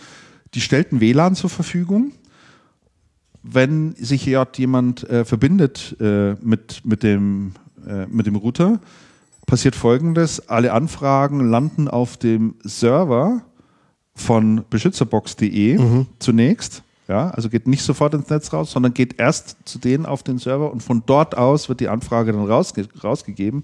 Das heißt, die IP-Adresse, mit der die Anfrage dann draußen im Netz auftaucht, ist immer die von beschützerbox.de. Okay. Ja, so und ähm, das heißt, selbst wenn dort irgend, selbst wenn irgendjemand oder ich ein WLAN zur Verfügung stelle für irgendjemand und der macht der- dort jetzt irgendwas Illegales, also der lädt jetzt hier ähm, äh, das neueste Album von Rihanna herunter, ja, so macht er irgendwie was, Er piratet Musik. piratet Wie Musik. jeder andere auch, der das gerne, der das. Genau, dann wäre sozusagen für jemand, der diesen Vorgang beobachtet, nur feststellbar, dass die IP-Adresse von einem Unternehmen in Berlin kommt. Das könnte man dann natürlich auch ausfindig machen. Und die Abmahnung würde dann auch nach Berlin gehen. Und äh, dadurch, dass dir diesen Dienst zur Verfügung stellt, sind die Telekommunikationsprovider und nicht dazu verpflichtet, die Daten zu speichern. Okay. Und damit läuft diese Abmahnung ins Leere. Okay. Und das ist die Begründung dafür, dass man das eigentlich schon seit, seit Jahren sozusagen machen kann durch diesen technischen Trick, um es mal so zu sagen. Das über Und äh, das finde ich also ganz, inter äh, ganz interessant. Gut, demnächst wird es wahrscheinlich Beschützerbox nicht mehr geben, weil äh, jetzt äh, keine, zwingende, keine, keine zwingende Notwendigkeit Ja, mehr ja, da ist. ja. Aber trotzdem, also das äh, lohnt sich mal anzuschauen, auch vielleicht für, für Händler, die sich mit dem Thema ein bisschen beschäftigen und äh, ihren Kunden immer sagen äh, oder, oder, oder Unternehmen sie fragen, wir würden gerne für unsere Gäste oder was weiß ich, oder äh, ob es Freibad ist oder ist ja völlig, völlig wurscht. Also die Leute erwarten ja heute einfach, dass, dass das WLAN verfügbar ist. Ja. Und ähm, äh, da wird halt oft einfach immer damit gekontert, ja, das würde ich aber nicht tun und ist so gefährlich und so richtig Geschichte, eine Abmahnung und so weiter. Äh, die sollten sich mal das Produkt anschauen. Ist echt interessant. Also das äh, kann man bestimmt auch, äh, gibt es bestimmt auch ein Partnermodell oder sowas. Ist wirklich eine schöne Lösung. Ähm, Erzähl mal noch ein bisschen was über Störerhaftung und dass sie weg ist. Mei, was soll ich da noch großartig erzählen? Also noch ist es ja nicht durch. Also Mhm. ist jetzt äh, äh, allerdings beschlossen worden, die äh, Unionspartei und, und äh, die Opposition waren sich halt lange Zeit da nicht wirklich einig. Auch innerhalb der Koalition gab es äh, unterschiedliche Meinungen. Und äh, kurz nach dem Besuch der Frau Merkel auf der CeBIT hat sie mal wieder gemerkt, "Oh, Thema Digitalisierung ist doch irgendwie ziemlich wichtig und sollten doch jetzt vielleicht mal schauen, dass wir hier überall Netz zur Verfügung stellen. Und dann ist ihr offensichtlich das Thema WLAN und öffentliche Hotspots wieder in den Sinn gekommen. Und da hat sie wohl mal auf den Tisch gehauen und gesagt, so, jetzt gebt mal Gas bei dem Thema. Und es hat dann tatsächlich nur ein paar Wochen gedauert. Und äh, ist jetzt sehr weitreichend. Also wir werden in Zukunft, werden, wird man einfach äh, ein WLAN einrichten können, das öffentlich betreiben können, ohne Gefahr laufen zu müssen, sofort verknackt zu werden bei Wasser und Brot, wenn irgendwie ein illegaler Upload oder Download stattfindet. Äh, man ist natürlich nicht ganz frei davon, also wenn, wenn festgestellt wird, dass das regelmäßig dazu genutzt wird, also dass da ähm, äh, sagen wir mal, ganz bewusst darüber krumme Dinge laufen, äh, kann man natürlich noch in Haftung genommen werden. Das ist keine Frage. Aber wie das genau dann in den Ausführungsbestimmungen letztlich herauspurzeln wird, das ist noch nicht bekannt. Aber es ist auf alle Fälle schon mal äh, ein Weg in die richtige Richtung und äh, ich finde es einfach auch angemessen, äh, dass wir, äh, wird natürlich noch ein bisschen dauern, aber dass man, dass man WLANs einfach überall zur Verfügung hat. Ja. Und äh, natürlich sollte man schauen, ähm, es ist immer klar, für jemand, der sich auch in ein freies WLAN einwählt, muss man natürlich auch immer ein bisschen aufpassen. Was ist es für ein WLAN? Was passiert da? Kann man natürlich auch mit entsprechender Software arbeiten, um das ein Stück weit mit abzusichern. Ja. Ich glaube, viel mehr gibt es da zum Thema Störerhaftung auch, auch nicht zu sagen. Wir hatten es ja auch schon ein paar Mal besprochen und vielleicht sollten wir die alte Sendung mal gucken, wo, die, wo wir es besprochen Du hast doch mal einen Schwerpunkt dazu gemacht. Zu was? Störerhaftung. Habe ich? Ich glaube ja. Kann sein, ja. Ich meine ja. Kann sein. Ich habe es irgendwie so im, irgendwie im Hinterkopf. Vor gefühlt 20 Sendungen oder sowas. Okay. Schlimmer als vor 20 Jahren. schlimmer als vor 20 Jahren. Das Steht ist hier drin. Andreas, das hast du Das eingetragen. ist schlimmer als vor dir, das habe ich eingetragen, das stimmt. Das stimmt. Ja, muss ich sagen, habe ich eingetragen. Und zwar, und zwar bin ich ja in den letzten, in den letzten Monaten, muss man schon fast sagen, auf zwei großen Distributorenveranstaltungen unterwegs gewesen, habe viele Leute getroffen, war auf anderen Veranstaltungen auch unterwegs, habe mit recht vielen Menschen gesprochen ähm, in der Branche und, und bin auch auf dieses, auf dieses Zitat gestoßen. Und zwar ist es, ähm, und zwar geht's, und zwar geht's um Folgendes, es geht um Überproduktion, Überkapazitäten. Also um ein sehr, sehr klassisches, traditionelles Channel-Thema, von dem ich eigentlich gedacht habe, dieses Thema ist überholt für alle, ein für alle Mal. Die Industrie arbeitet viel, viel professioneller. Es gibt Supply Chain-Lösungen, ähm, Planungstools, Planungstools. Monitoring. Monitoring, Abverkaufsreports, ähm, Zahlen, Zahlen, Zahlen, Big Data Projekte und Analysen und, und, und. Ähm, und es kommt nicht mehr zu einer Situation, es kommt nicht mehr zu schlimmen Allokationssituationen, wo überhaupt hinten und vorne nicht genug Ware da ist. Dazu kommt es im Moment auch nicht wirklich. Da mag es exotische Bereiche geben, in denen es dazu, dazu ähm, in denen sowas passiert. Ähm, tatsächlich geht es um Überkapazitäten. Redest du jetzt von PCs oder, oder Hardware im Und Allgemeinen? ich rede nicht sozusagen? und ich rede nicht nur von PCs. ah, okay. Ausgegangen ist, ähm, ist, meine, ist mein kleines Nachforschungsprojekt natürlich von PCs. Wir sehen, der PC-Markt ist stark rückläufig. Im vergangenen Jahr hat es erhebliche ähm, Preiskämpfe gegeben im PC-Markt, die damit zu tun hatten, dass, ähm, dass der Dollar extrem angezogen hat gegenüber dem, dem Euro, dass viele die Hütte voll hatten, dass zwei große Anbieter ähm, sich einen extreme Preisschlacht geliefert haben. Das finde ich gerade, find witzig, Andreas, wo du das Thema Preisschlacht und Preiskampf nennst. Dieses Thema oder die beiden Begriffe, die die, äh, die begleiten das Thema PCs eigentlich schon seit 20 Jahren. Schon immer. Schon immer. Schon immer. genau. Das ist, das ist schon, das ist wirklich. Das originär schon, damit verbunden. PCs ist, ist immer, immer Preiskampf. Immer Preiskampf. Immer Preiskampf. Preis ist immer ein erheblich wichtiges Thema und die ähm, Unternehmen versuchen immer aus der Preisgeschichte rauszukommen auf Innovation und auf und immer landet es ja. wieder beim Preis. Ja. Die PC-Situation ist schon klar. Und dann haben alle gesagt, wir werden die, Lager, die Lagersituation bereinigen, es wird alles besser. Und ich habe mir aber sagen lassen, nein, es gibt Hersteller, die immer noch rumlaufen und sagen, der Distribution, ihr müsst mehr verkaufen, ihr müsst mehr Ware auf Lager nehmen. Da hinten ist noch eine Ecke frei. Da passen noch, ein paar Paletten hin. Da passen noch ein paar Paletten rein und einen Container können wir, können wir euch auch noch auf den Hof stellen. Die müsst ihr gar nicht ins Lager nehmen. Ähm, also, dass die Situation im PC-Bereich so ist, das ist, glaube ich, gar keine Überraschung. Und das, und das hat ja jeder, und das hat ja jeder verfolgt. Interessant ist allerdings, dass die PC-Situation übergeschwappt hat auf einen Anbieter, bei dem das noch niemals so gewesen ist, nämlich Apple. Mhm.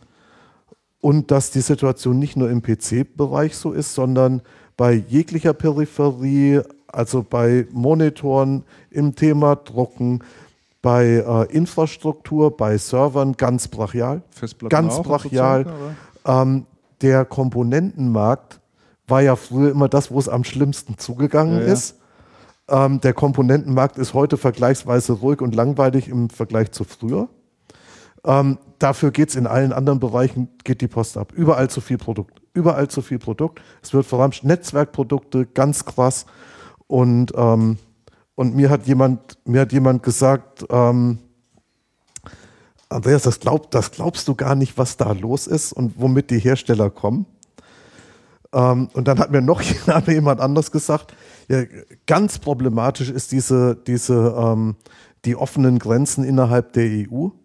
Es geht wahnsinns viel Cross-Border und dann wundern sich die Hersteller, dass in Deutschland gar nichts geht. Das Geschäft in Deutschland wird abgegriffen von aus anderen Ländern, Planung überhaupt nicht möglich. Mhm. Und einer hat dann gesagt, weil ich habe dann gesagt, das gibt es doch gar nicht. Vor 20 Jahren war das so, aber heute kann das doch gar nicht mehr so Müsste sein.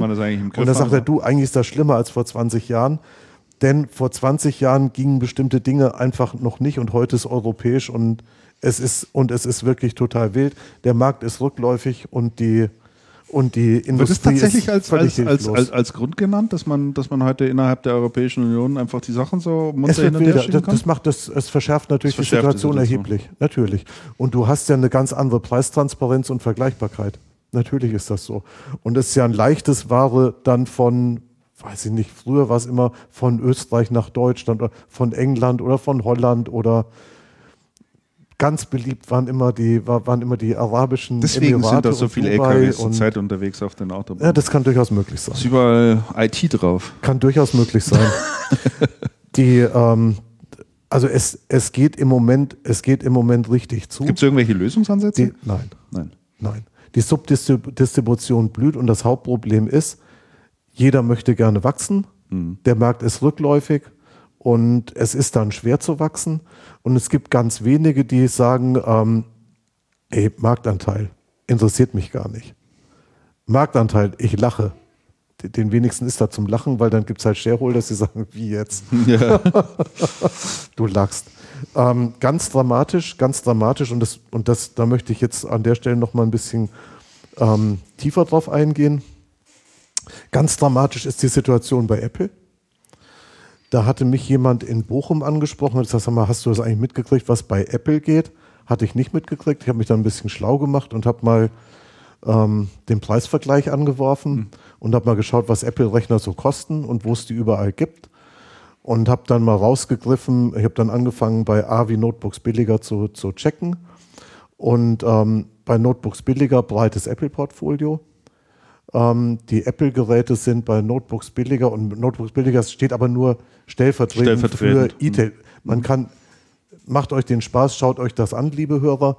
Ähm, bei Notebooks billiger, Apple-Geräte zwischen 100 und 200 Euro günstiger als bei Apple selber. Wow, das ist ja schon echt, echt, echt außergewöhnlich. Ne? Echt außergewöhnlich. Ich habe mit einem mit einem ähm, mit einem Manager von einem anderen großen E-Tailer gesprochen und der sagt, na ja, Apple ist inzwischen sehr entspannt. Und ich sage, wie entspannt? Er sagt ja, was das Gespräch mit uns angeht. Aha, schau. Also das heißt, die sind uns gegenüber sehr, sehr, ähm, sehr, sehr kooperativ. Da wären die früher sehr anders bereit, aufgetreten, ne? Und da hat er gesagt, das war früher anders. Da hätten die uns mit dem Arsch nicht angeschaut. Und inzwischen, inzwischen geht da was. Ähm, das, das Problem ist, der Apple-Kanal, der ja sehr loyal ist und äh, sehr leidgeprüft, von Apple äh, also noch nie wirklich sonderlich nett behandelt worden ist. Ähm, der klassische ist einfach mal gekniffen, ähm, weil die kriegen die Preise nicht. Die können dann Subdistribution zukaufen, Subdistribution blüht. Ähm, was man bei Apple halt merkt, ist die Gier, sehr viel produziert, ähm, sehr wenig, sehr, zu wenig, zu wenig Info, in Innovation ähm, für zu hohe Stückzahlerwartungen. Ähm, Apple nutzt inzwischen Kanäle wie Aldi und Lidl, da- das ja auch schon länger. Seit letztem Jahr, glaube ich, sind die ersten Aldi-Aktionen mit älterer Ware gelaufen, inzwischen auch mit, mit deutlich neueren, mit deutlich neueren Produkten. Naja, das 5, äh, 5S, Was war glaube die- ich, was wurde war die jetzt über aktuelle- Lidl verkauft, meine ich. Ne? Ja, es gab, War es 5S? Ja. Ja, ist schon auch äh, drei Generationen alt. Ja, es, es macht es, es hilft dem, es hilft dem Ruf des Geräts ähm, nicht unbedingt weiter und macht es nicht begehrenswerter für eine Stammkern-Apple-Zielgruppe.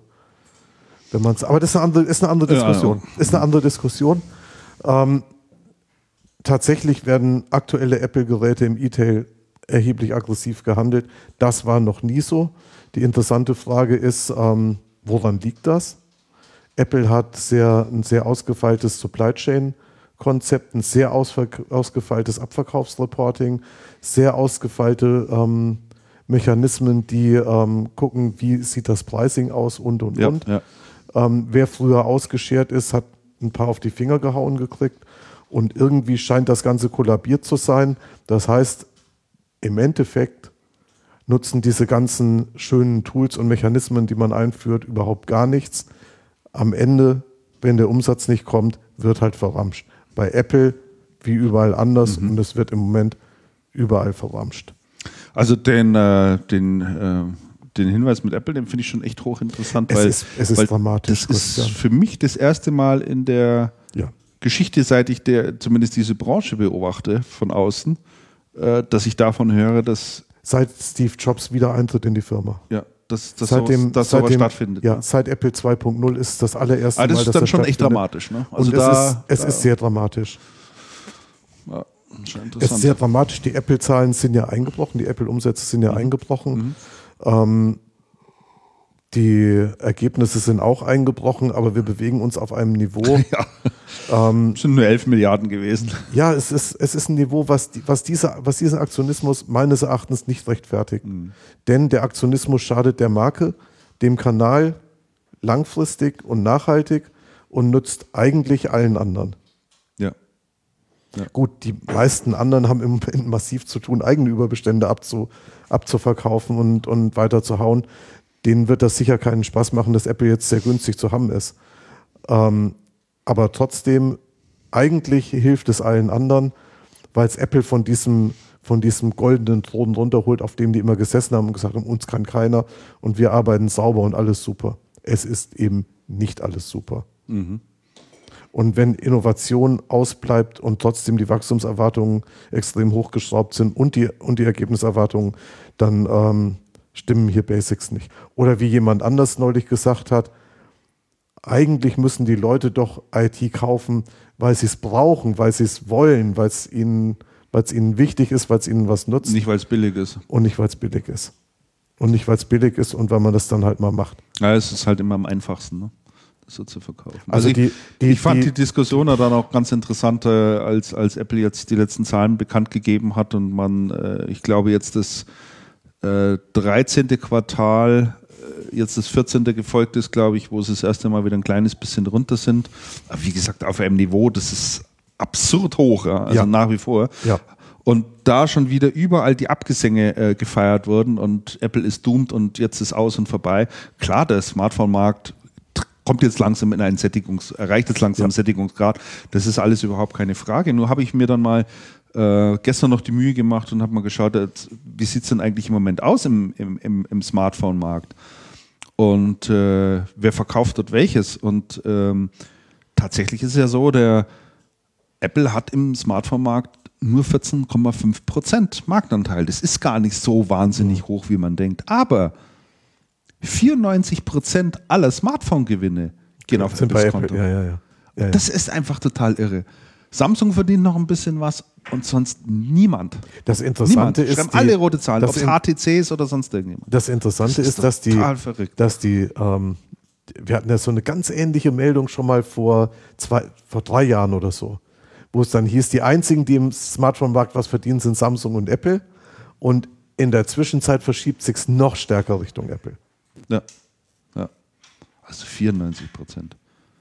Und auf der anderen Seite ähm, sind ja jetzt auch äh, Vorwürfe laut geworden äh, in Richtung Android. Also da ist jetzt die, auch die EU eingeschritten mhm. und äh, hat ja jetzt ähm, dort einiges auf den Tisch gelegt äh, in Richtung Google, wo die ja tätig werden müssen, mhm. ne? weil die haben ja, glaube ich, eine Verbreitung äh, dieses Betriebssystems, das ist auch irgendwie jenseits von Gut und also Böse. Ne? Apple, das liegt da irgendwie an die 90 Prozent, Also wenn ich, ne? Apple 14 Prozent Anteil bei Smartphones hat, dann müsste, also der, Rest, der, Rest müsste quasi, der, Rest, quasi, Android Windows sein. kannst du quasi vergessen. Ich glaube, BlackBerry liegt bei 0,8 Prozent ja, und, und, und Windows dürfte vermutlich unbedeutend.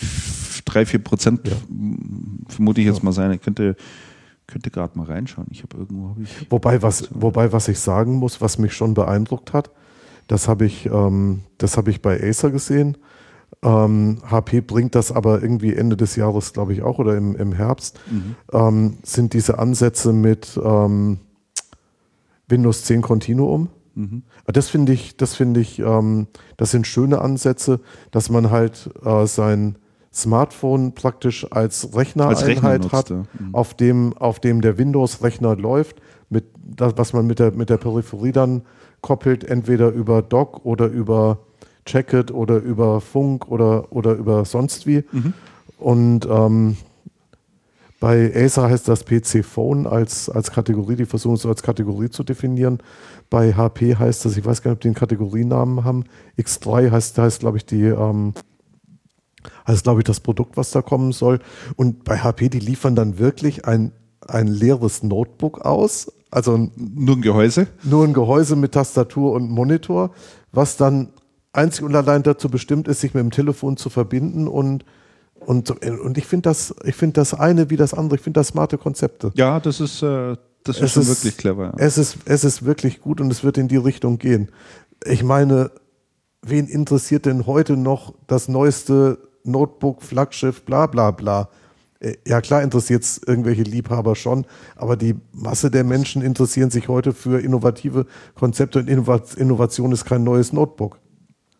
Richtig, muss, man, ja. muss man auch ganz klar mal mhm. sagen. Innovation ist heute ähm, total woanders. Notebook ist Brot und Butter, auch wenn es auch wenn es da eine Breite gibt und wenn es eine Vielfalt gibt, die es bis vor kurzem nicht gegeben hat. Mhm. Muss man auch mal sagen. Also das ist äh, auf alle Fälle ein sehr smarter Ansatz. Äh, das, mal schauen, ob das Microsoft, Schrägstrich, Nokia, wie auch immer noch ein Stück weit rettet ob sie da noch nach oben kommen. Also ich, ich, bin, ich bin sehr. Also Marktanteil liegt übrigens bei 2% okay. Windows Phone, habe ich gerade nachgelesen. Wobei ich bin, ich bin sehr davon überzeugt, dass, ähm, dass diese Geschichte ähm, Windows, Windows auf Smartphones einen erheblichen Push geben kann, weil das schon deutlich professioneller und besser wirkt als, dies ganze, als die ganzen Android-Geschichten. Mhm. Ich bin der Android-User. Mhm. Ich bin von Android nicht wirklich überzeugt. Ich bin von Android nicht wirklich überzeugt. Was stört dich da drin? Und ich fand, also ich fand die, ich fand das Interface, ich fand das Interface, was Microsoft mit Windows 8, glaube ich, vorgelegt hat. Mit den Kacheln da? Mobiltelefone, ja. Mhm. Fand ich schon immer sehr, sehr viel stimmiger als das, ähm, als das Android, aber auch als das, ähm, als dieses iPhone-Interface. Die, ähm, die Anwendungslandschaft, wenn es dann Richtung Unternehmensanwendungen geht, mhm. ist einfach deutlich vielfältiger und, ähm, und man dockt sehr viel schneller an das an, was man ohnehin, was ohnehin an, in den Unternehmen im Einsatz ist. Mhm. Also das halte ich schon für gut. Und bei den Android-Telefonen, was mir immer so vorkommt, das kann aber an meiner eigenen Ungeduld liegen. Ähm, es kommt mir immer so vor, als wären viele Dinge nicht wirklich ausgereift, die stürzen dann auch gern mal ab oder die verstellen sich irgendwie, dann, dann gibt es 27.000 Möglichkeiten, irgendwelche Audioprofile einzustellen, in jeder App einzeln und, und, und. Dann stellst du irgendwas ein, dann verstellt sich was, dann drückst du den Knopf, dann sind alle Audioprofile zurückgesetzt, dann blinkt plötzlich alles, dann kriegst du es nie wieder eingestellt. Und das sind schon so Sachen, die ich an, an Android nicht, nicht sonderlich schätze. Mhm.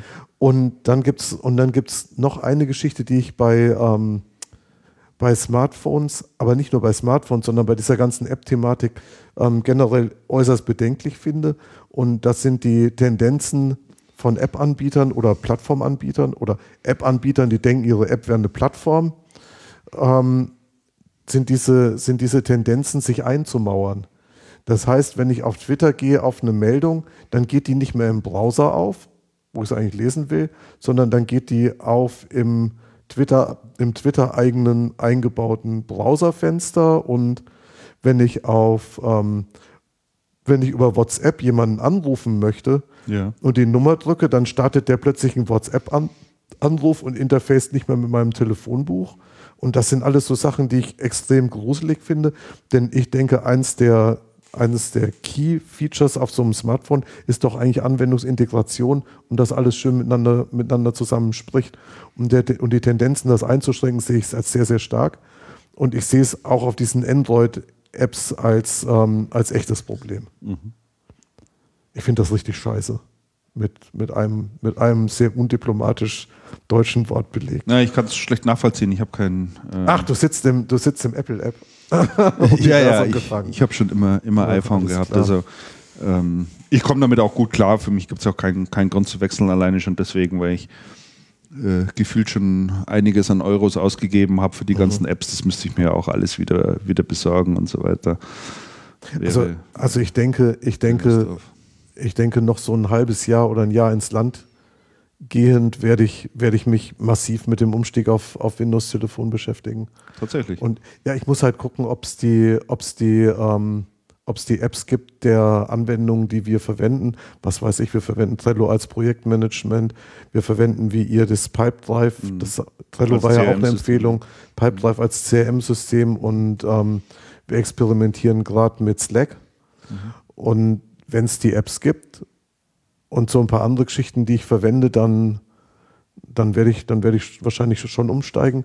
Und also für das iPhone so, gibt es jedenfalls. Ich, ja, das ist mir, das ist mir irgendwie schon klar, aber das, da erschließt sich nicht so genau, warum ich dahin umsteigen soll. Ich, ich, ich finde das komisch. Äh, du, du bist Mac, MacBook-Nutzer äh, und arbeitest damit, aber iPhone irgendwie hat nein, dich, das die, hat mich, die haben die, das Nein, das war mir immer zu klein.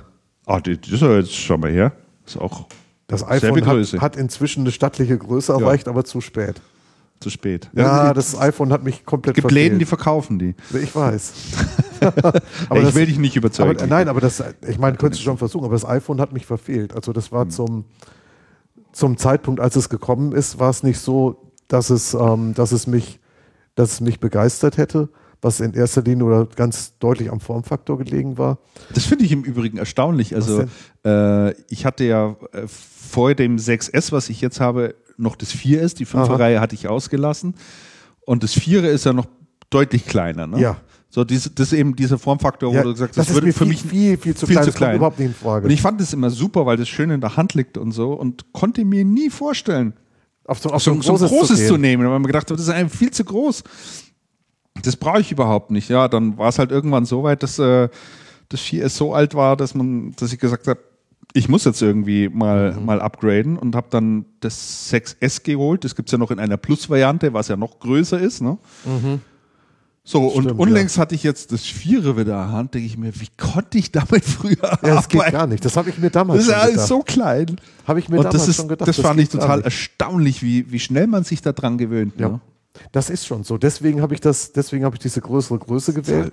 Und ich hatte ja vorher noch ein Telefon, so ein, so ein Nokia mit einer festen Tastatur. Ich fand das super. Dieses also mit so einer, E71 da, oder zum Ausklappen das? Nee, oder? das war nicht zum Ausklappen, das war ein E61. E61, glaub ich, hieß das mit so einer, mit so einer, unten mit so einer Ja, ja, ja. Tastatur, also Mhm. halt mit, mit festen Tasten. ja. Und das war mir schon wichtig. Und mir war es dann auch wichtig, wenn ich auf Smartphone umsteige, dass die Tastatur mindestens, also annähernd so groß ist wie die Tastatur, die ich vorher hatte. Mhm. Und ähm, ich finde das mit, der, mit dieser Tastatur immer noch gewöhnungsbedürftig, aber hey, ich bin. Und zu dem Zeitpunkt gab es von Apple kein Angebot, was für mich ansatzweise in Frage gekommen wäre und jetzt ist es zu spät. Also was ich bei mir noch beobachte, finde ich auch ganz interessant, dass ich zusehends mehr die Sprachassistenz dieses Smartphones Nehme ich nutze. doch gar nicht hier, interessanterweise. Probier das mal aus, das funktioniert. Also Android hat das ja auch eingebaut. Bei Android soviel gibt es das weiß, auch. ne? Es muss auch funktionieren, weil mir viele Leute sagen, das funktioniert super und sie nehmen es. Also das finde ich ganz erstaunlich, wenn man zum Beispiel im, im, im- Auto sitzt und jemand äh, kurz eine Nachricht schreiben möchte, ja, dann einfach zu sagen, hey Siri, muss man aufpassen, dass er nicht anspringt, weil ne, das, ist, Stimmt, das ja, ja. ist das Stichwort, kann man Ja, ja, ja. einstellen. Und dann sagst du einfach, äh, schicke eine Nachricht an Andreas Raum und dann sagst du da kurz deinen Text und der Ich wird von dir- erstaunlich gut Ich verstanden. habe von dir ne? auch schon Nachrichten bekommen, die genau so sagen. Das War, war versendet mit Siri oder so ähnlich. Ah ja, stand, genau. da, stand dann, glaube ich, drunter. Und das funktioniert wirklich, wirklich, wirklich tadellos. Ne? Und Ja. äh, ich habe, äh, glaube ich, gestern mit dem Andreas Wellinger gesprochen, äh, oder vorgestern, der von, von Bielefeld hier nach München runtergefahren ist, weil wir gemeinsam eine Termine hatten. Und äh, hatte sich dort ein längeres Dokument einfach vorlesen lassen während der Autofahrt. Das ist schon cool. Ja. Also das ist da schon cool. Ja, ja. äh, mehrseitiges Ding und du bist ja eh etliche Stunden dann und ups, Ups. jetzt ist irgendwas passiert. Bist ja dann mehrere, ach Gott, Oh, Jetzt ist hier was umgefallen. Äh, Flüssigkeit. Überschwemmung in der Überschwemmung. Freiraum-Grafikabteilung. Grafikabteilung ist unter Wasser. Und äh, Unter Tee. unter Tee, genau. Es ist alles mit Teeflecken. Und ja, für solche Sachen kann man das eigentlich ganz gut nutzen. Und das, äh, ich kann nur empfehlen, das einfach mal auszuprobieren. muss ich mal ausprobieren. Muss man mal ausprobieren. Das Ja, ist ein mal enormer. Komfortgewinn. Ja. Muss man wirklich sagen. Also das geht mittlerweile schon ganz gut. Anrufen natürlich ganz genauso, dass man sich mehr über die Kontakte mühsam raussucht, sondern einfach sagt, äh, hey Siri, rufe Andreas Raum an. Das ist schon irre. Und dann fragt er noch, ja, willst du Büro oder, oder mobil? Und sagt, ja, mobil. Und dann stellt die dich da einfach durch. Also das ist schon, Das ist schon echt klasse. Also kann ich, kann ich empfehlen, da mal ein bisschen rum zu experimentieren. Die Sprachassistenzsysteme, die sind echt, echt gut mittlerweile, muss man schon sagen. So. Und ich habe keine einzige Kapitelmarke bisher gesetzt. Ach komm, wird auf. wieder Setz doch mal eine, wir haben doch die ja, Personalien. jetzt brauche ich auch keine. Doch, jetzt sind die Personalien endlich fertig. Ehrlich? Ja. Wir sind doch schon lange bei ganz anderen Themen. Nein, das war Personalien und News. Personalien und News sind jetzt durch. Ach du Scheiße. Setz mal eine Kapitelmarke. Dann mach ich das jetzt mal. Das ist super. Unbedingt machen. Zack. Shift M. Das ist eine Was soll, ich jetzt hin, was soll ich jetzt hinschreiben? Was kommt jetzt als nächstes? Distribution. Distribution. Ja, aber jetzt kommt als nächstes, ähm, ich glaube, Nachbericht, Nachbericht von der Also-Veranstaltung. Ja, da warst du, da war ich nicht. Genau, da bin ich gewesen. Da bin ich gewesen. Also, also ähm, Channel Trends und Visions in Bochum. Ähm, Channel Trends und Visions. Wie immer in der Jahrhunderthalle, oder? Wie ja. immer in Bochum in der Jahrhunderthalle. Wie immer sehr, sehr gut besucht. Das ist allerdings schon so lange her, dass ich die Zahl vergessen habe, diese allerdings, ähm, die allerdings veröffentlicht wurde. Ähm, was man sagen muss, die Veranstaltung war ab morgens gut besucht.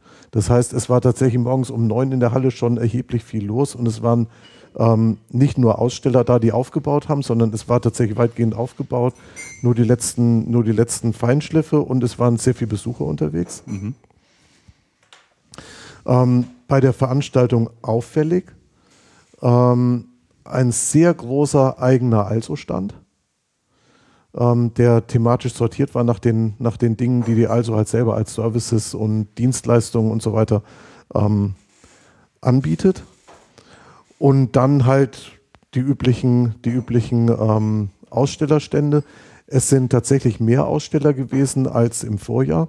Es müssen so um die 150, etwas über 150 Aussteller gewesen sein. Ähm, anscheinend war die ganze, war die ganze Geschichte Ausstellerstände deutlich kompakter als im Vorjahr. Ähm, und der Also-Eigenanteil wirkte sehr groß.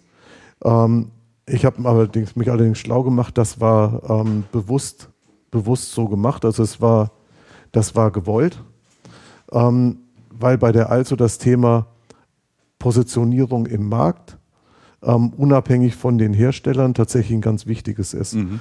Ähm, die Positionierung, nein. Also mehr muss, Eigenpräsenz. Mehr Eigenpräsenz. Das heißt, wir, wir, geben der, wir geben der Also als Unternehmen eine deutlich, ein, eine deutlich stärkeres Gewicht, deutlich größere Visibilität. Mhm. Ähm, und tatsächlich war auch diese ganze Geschichte einsortiert in den europäischen Kontext. Ich glaube, da spreche ich gerade einen Tacken drüber, sonst kann man es nicht verstehen und dann kommen wir nochmal von der anderen Seite. Ähm, bei der Also war es so, die Channel Trends und Visions war eingebettet in den größeren Kontext, der, ähm, den man als Externer aber gar nicht so unmittelbar mitbekommen hat. Ähm, also-seitig also war es so, dass die Also ein sehr großes europäisches Management-Meeting in Düsseldorf hatte, unmittelbar ähm, vor der Veranstaltung, nämlich, ich glaube, dienstags und mittwochs. Donnerstags war dann die Channel Trends und Visions. Mhm. Ähm, das europäische Management-Meeting, dem schloss sich dann an in Düsseldorf ein europäisches Key-Kunden-Meeting, eine, eine, große Veranstaltung mit, ich glaube, 200 internationalen Kunden, die, die also Leute aus allen möglichen europäischen Ländern mitgebracht hatten die hatten in, in ähm, Düsseldorf die Abendveranstaltung. Was heißt also Kunden? Also äh, Händler oder? Systemhäuser. Große, Systemhäuser, große, okay. große hm. Systemhäuser, ähm, große Systemhäuser, ganz, ganz. Aber keine Hersteller? Nein, nein, keine Hersteller, hm. sondern, sondern tatsächlich Systemhäuser. Es waren tatsächlich auch internationale Ausstellervertreter da, die da auch eingeladen waren. Aber der Schwerpunkt war auf Kunden, also auf Systemhäusern. Ähm, und am ähm, am Mittwoch, da warst du aber nicht, ne? Da bin ich nicht gewesen. Das war von denen intern. Am ja. Mittwochabend war dann parallel in Bochum die deutsche VIP-Veranstaltung, also auch Kunden, Kunden, der Kundenabend. Und dann ist man mit allem Mann am, ähm, am Donnerstag tatsächlich auch auf die CTV gegangen.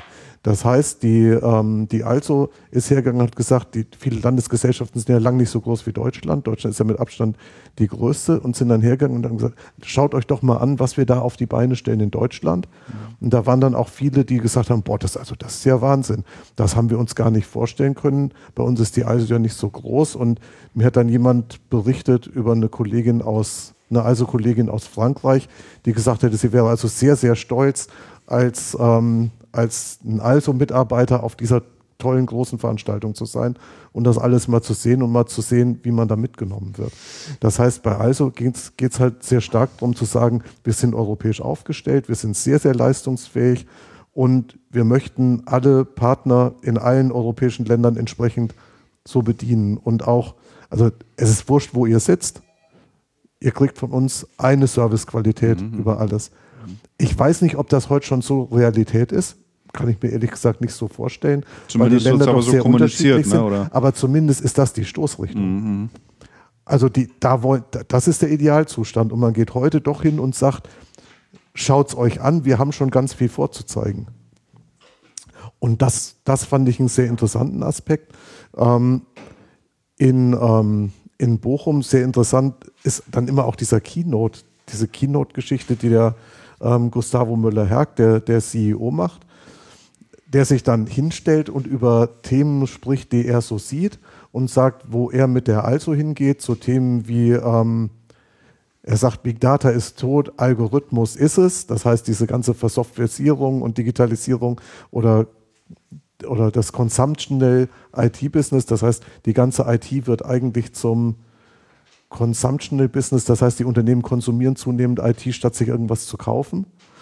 Ähm, und das Interessante bei diesen, bei diesen Keynotes ist, der Möller-Herg stellt sich vorne hin und sagt, pass auf, folgendes machen wir und ich möchte euch einladen, da mitzumachen. Keiner muss das, aber ich würde euch empfehlen, das, sich das anzuschauen. Und er spricht schon, also er nimmt die Leute ja sehr mit, also es ist sehr, es ist sehr faszinierend, ihm dazuzuhören, weil er da, weil er da auch sehr vorausgeht und, und sehr weit von oben schaut. Und was interessant ist, weil er so, weil er sehr stark abstrahiert, sitzen auch viele im Publikum, die die das, die, die, die manchmal auch denken, so denn, hm, wovon spricht er eigentlich? Mhm. Und die, das Interessante ist aber dann nicht zu sagen, also, wovon spricht er eigentlich, das ist aber irgendwie komisch, finden wir doof, sondern der schafft es, dem Thema so viel Nachdruck zu verleihen, dass die Leute, die da sitzen, die sagen, wir wissen nicht genau, wovon der spricht, aber irgendwie ist das wichtig und irgendwie, und irgendwie sollten wir uns damit befassen. Das heißt, der, der, der, der, der schafft das, diesen Themen eine derartige ähm, Wichtigkeit zu geben, dass sich die Leute dem ganz schlecht entziehen können. Ja, ich glaube, das ist schon eine Eigenschaft von ihm, die, äh, die ihn da ein Stück weit auch auszeichnet, dass, deutlich, er, die, ja, dass, er, dass er die Gabe ja. hat, da wirklich mal die Vogelperspektive einzunehmen und auch sehr visionär denken ja. kann. Ja. Und das halte ich gerade für ihn als, als, als obersten Distributionschef von, schon auch für eine sehr, sehr wichtige Sache, weil er da einfach äh, die Gelegenheit nutzt und, und, und äh, auch darstellt, äh, so aus seiner Perspektive natürlich heraus, aus seiner persönlichen Perspektive, aber ich glaube auch nicht, dass er da grundsätzlich immer falsch liegt, glaube ich nicht. Ähm, da mal zu sagen, wo, wo er denkt, wo die Reise hingeht und die Partner und Hersteller eben auch dazu einlädt und zu sagt, habt das bitte, nehmt das bitte aufs Radar mit drauf. Ja. Vergesst, vergesst diese Themen nicht ganz. Steckt nicht zu sehr in eurem Tagesgeschäft drin das tut ja jeder einfach, ja, sondern hebt immer wieder mal den Kopf raus und schaut euch die und die Richtung an. Finde ich auch wichtige Impulse, weil man erlebt es teilweise auch anders.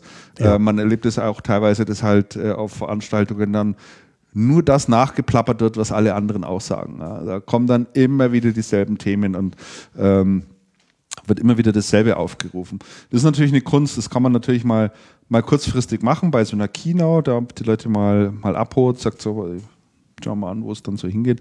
Ähm, Finde ich gut. Also man hat immer das gut, Gefühl, ja. der Mann hat was Wichtiges zu sagen, auch wenn man gar nicht weiß, was das jetzt jeweils sein soll. Ja. Und ähm, ich habe ja den direkten Vergleich gehabt. Mhm.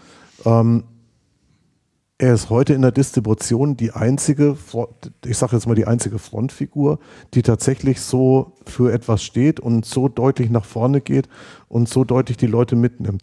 Bei Ingram, das war zwei Wochen später, ist es so gewesen, Ernesto Schmutter ist jemand, der sehr bodenständig ist, vom Typ her wirklich, ja klar, to total anders. Mhm. Ähm, natürlich nicht der begeisternde Redner ist, der die Leute dann mitreißt und, und so eine, der sagt dann auch, was sie gemacht haben. Was ich bei Ernesto sehr schön finde, ist, der sagt, ähm, okay, da haben wir was gemacht. Vor einem Jahr habe ich euch gesagt, wir machen ja, was. Ja, ja. Heute kann ich euch sagen, wir haben tatsächlich was gemacht aber es kommt, es kommt anders rüber. Es ist diese, es ist diese Dringlichkeit nicht da. Und, ähm, und man sieht auch, also die, er stellt die Ingram nicht so nach vorne.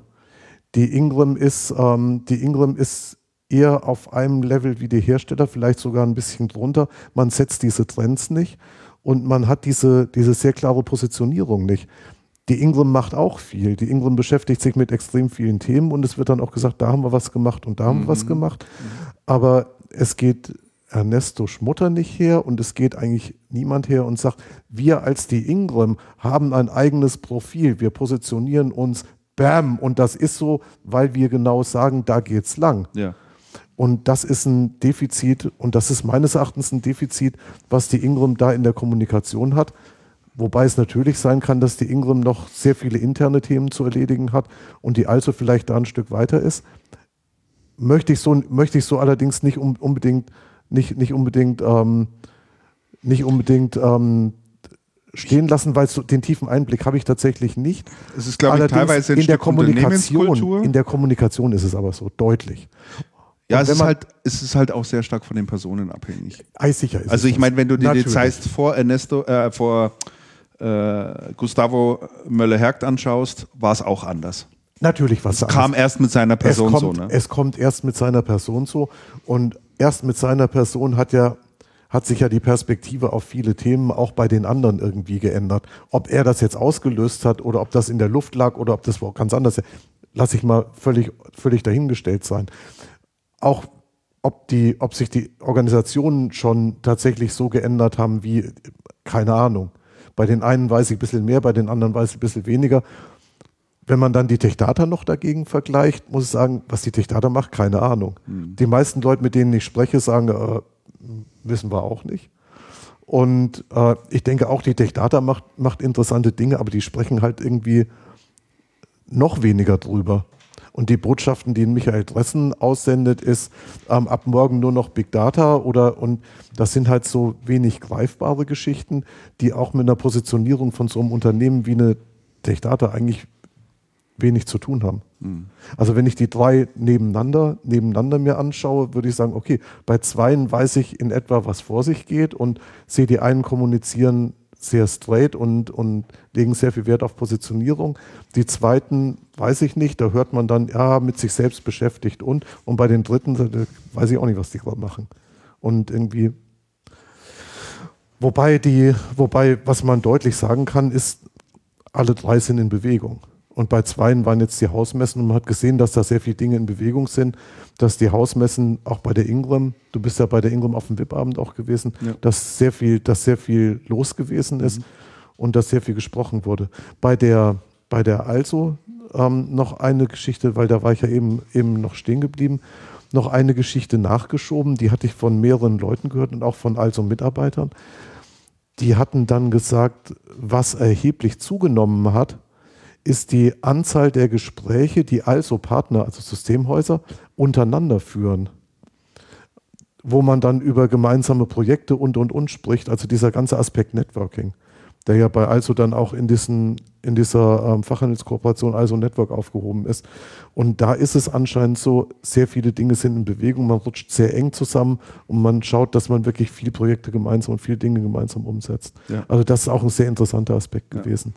Also während bei, wie du schon richtig sagst, in der Broadline-Distribution zurzeit relativ viel Bewegung drin ist ähm, und man sich auch äh, immer wieder neu ausrichtet, Dinge überdenkt, neue Dinge an den Start bringt, alte Zöpfe abschneidet, wo es möglich ist, äh, da gelingt es denen ganz gut. Es gibt allerdings auch äh, Distributoren, denen das weniger gut gelingt und da leite ich mal über auf das nächste Thema. da haben wir nämlich einen Value-Added, äh, einen Value-Add-Distributor, äh, der auch schon lange am Markt ist, nämlich die Afnet. Mhm. Äh, da ist ja im Übrigen auch der Markus Ader hingegangen. Ne? Richtig. Dem werde ich nachher nochmal telefonieren. Der hat gestern versucht, mich zu erreichen. Und äh, bei Afnet, da ist Feuer unterm Dach. Ne? Also die haben ein riesen Sparprogramm aufgelegt. Die haben ein riesen Sparprogramm aufgelegt. 25 Millionen US-Dollar sollen eingespart werden. Ähm, äh, wird ziemlich einen Kahlschlag geben beim Personal um die 25 mhm. Millionen hier auch zu erreichen, weil wir wissen alle, Distributoren sind von Haus aus immer extrem kostengetrieben. Das heißt, die ja. äh, machen im Bereich Prozessoptimierung und so weiter, ist ja ihr Hauptjob, das immer auf dem Radar zu haben. Und 25 Millionen kannst du nicht einfach mal nur durch Prozessoptimierung einsparen. Schwierige Geschichte. Sondern da geht es sofort, sofort ins Personal rein.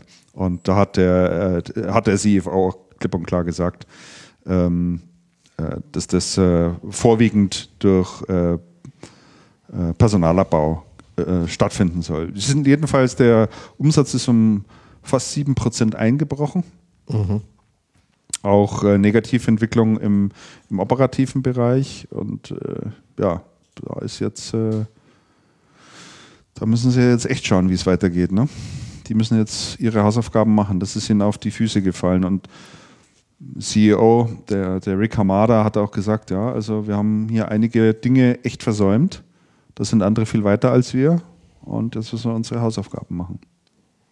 Ja, wobei die, ähm, wobei die AFNET ja noch ein relativ gutes Ergebnis gemacht hat ähm, im Vergleich zur Ingram im vergangenen Quartal. Mhm. Die haben ja, die haben ja aus dem vielen Umsatz, den sie machen, ein Ergebnis von 1,9 Millionen oder so gemacht, was natürlich völlig inakzeptabel ist. Also es ist ja fast schlimmer als Geld gewechselt. Also der, man merkt schon, wie der, man merkt schon, wie der Druck zunimmt.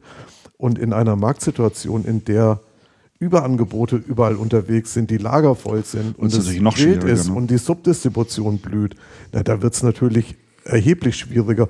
Und wenn man dann noch sagt, der Markt shiftet von einem, von einem, ähm, von einem Handelsgeschäft zu einem Consumptional Geschäft, also wo dann IT konsumiert wird mhm. und nicht mehr unbedingt angeschafft, da muss man ja generell drüber nachdenken, was machen wir hier eigentlich, an wen verkaufen wir was. Und als Distributor muss man dann drüber nachdenken, was geht eigentlich wohin, wie, und, und da ist wirklich die große Frage, wie positioniere ich mich dann auch unabhängig von den Herstellern, mit denen ich Geschäft mache. Ja. Denn wenn die sehen, die Positionierung ist so nicht vorhanden und es geht da nichts mehr weiter, dann werden die relativ kurzen Prozess machen. Mhm. Noch ein Distributor, über den es noch kurz was zu erzählen gibt, ist die Action IT. Äh, Action IT, die jetzt Paderborn. Paderborn und dort auch alle Geschäfte zentralisiert hat. Das ist ja noch im Prinzip ein recht junger Distributor mit, naja, Comp- zehn Jahre, zehn Jahre gibt es jetzt. Zehn Jahre gibt es auch schon, haben sich aber darauf äh, spezialisiert. Und äh, ja, einige, ich kann mich noch gut daran erinnern, haben dem Unternehmen eigentlich wenig Chancen eingeräumt, im Distributionsmarkt da wirklich Fuß zu fassen. Sie haben es aber wirklich gut hingekriegt und ähm, jetzt kam auch die Meldung, dass sie ähm, 31 Prozent zugelegt haben. Echt? Donnerwetter. Das ist äh, schon ganz, ganz ordentlich und haben jetzt immerhin einen Umsatz von 30 Millionen Euro. Du, eins kann man, eins muss man deutlich sagen, in der Marktsituation, in der wir im Moment sind, ähm, blüht die Subdistribution. Brokering wird wieder ein total attraktives Geschäftsmodell, Mhm. Ähm, wo garantiert viele drüber nachdenken oder wieder einsteigen, was sie, was sie vorher lange nicht gemacht haben. Das habe ich gerade Mist erzählt, das muss ich, muss ich dringend, korri das muss ich dringend Oh, korrigieren. scheiße, echt, was hast du ja, gesagt? Nee, sonst kommt das ja, also versteht das ja. Die haben im ersten Jahr ihrer Gründung 30 Millionen gemacht. Okay, Und sind nee, die jetzt müssen bei, jetzt deutlich Die mehr sind jetzt machen. bei 223 Ja, ja, Millionen. das, So. okay, alles klar. Ja. Nee, okay, dann kann ich jetzt, genau, dann sage ich jetzt dazu nochmal, die Situation, in der wir im Moment sind, macht es natürlich für, für Unternehmen, die Subdistribution betreiben und ähm, wissen, wie Brokering geht und, und, und Mhm. und grenzüberschreitendes Geschäft machen, ist das natürlich eine sensationelle Situation. Ja. Die interessante Frage ist, was passiert, wenn, wenn, sich, wenn sich Dinge am Markt wieder beruhigen sollten oder wenn die, wenn die Hersteller plötzlich denken, ähm, vielleicht sollten wir wieder statt Geld einzunehmen und rauszuhauen, wieder, wieder mal was verdienen, sodass wir, sodass wir interessante Gewinne schreiben und nicht in Zahlungsziele und Lager und Abschrei- Abschriften und so investieren.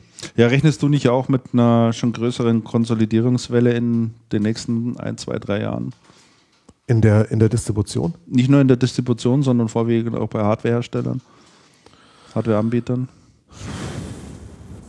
Schwierig, äh, ja, ja, schon, aber es hat, also sagen wir mal so, es hat sich ja schon sehr, es hat sich schon sehr viel konsolidiert. Ähm, es war eine Situation, in der in einzelnen Bereichen schon wieder kleine Nischenhersteller kommen und, und so spezialisierte Hardware-Geschichten auf den Markt gebracht haben. Ähm, die große Konsolidierung geht natürlich weiter. Die Konsolidierung, wo ich glaube, wo Konsolidierung passieren wird, und da gibt es ja sehr starke Treiber im Moment, ist, im, ist weniger im Bereich PC, da ist das unterwegs. Ähm, und da müssen sich die Fronten noch ein bisschen klären, aber ist im Bereich Infrastruktur zum Beispiel.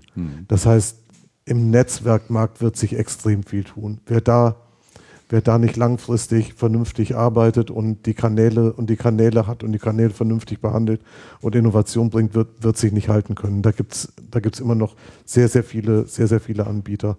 Ich denke, im Bereich, ähm, im Bereich Server Storage wird extrem viel passieren. Und wir haben ja, wir haben ja gesehen, dieser Merger von EMC und Hm. Dell, Ja. ähm, der sehr teuer ist, der mir sehr unklar ist. Also ich weiß nicht genau, ich weiß nicht genau, ob der für irgendwas gut ist oder ob der nicht, ob der, ob damit nicht Dell eine wilde Konsolidierung der eigenen Unternehmung einleitet.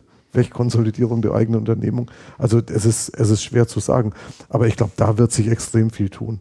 Ein Player, über den wir in der Vergangenheit sehr, sehr wenig bis jetzt gesprochen haben, aber über den wir demnächst auch mal mehr sprechen sollten, ist Huawei großes chinesisches Unternehmen mit extrem viel Power, extrem viel Geld im Markt unterwegs.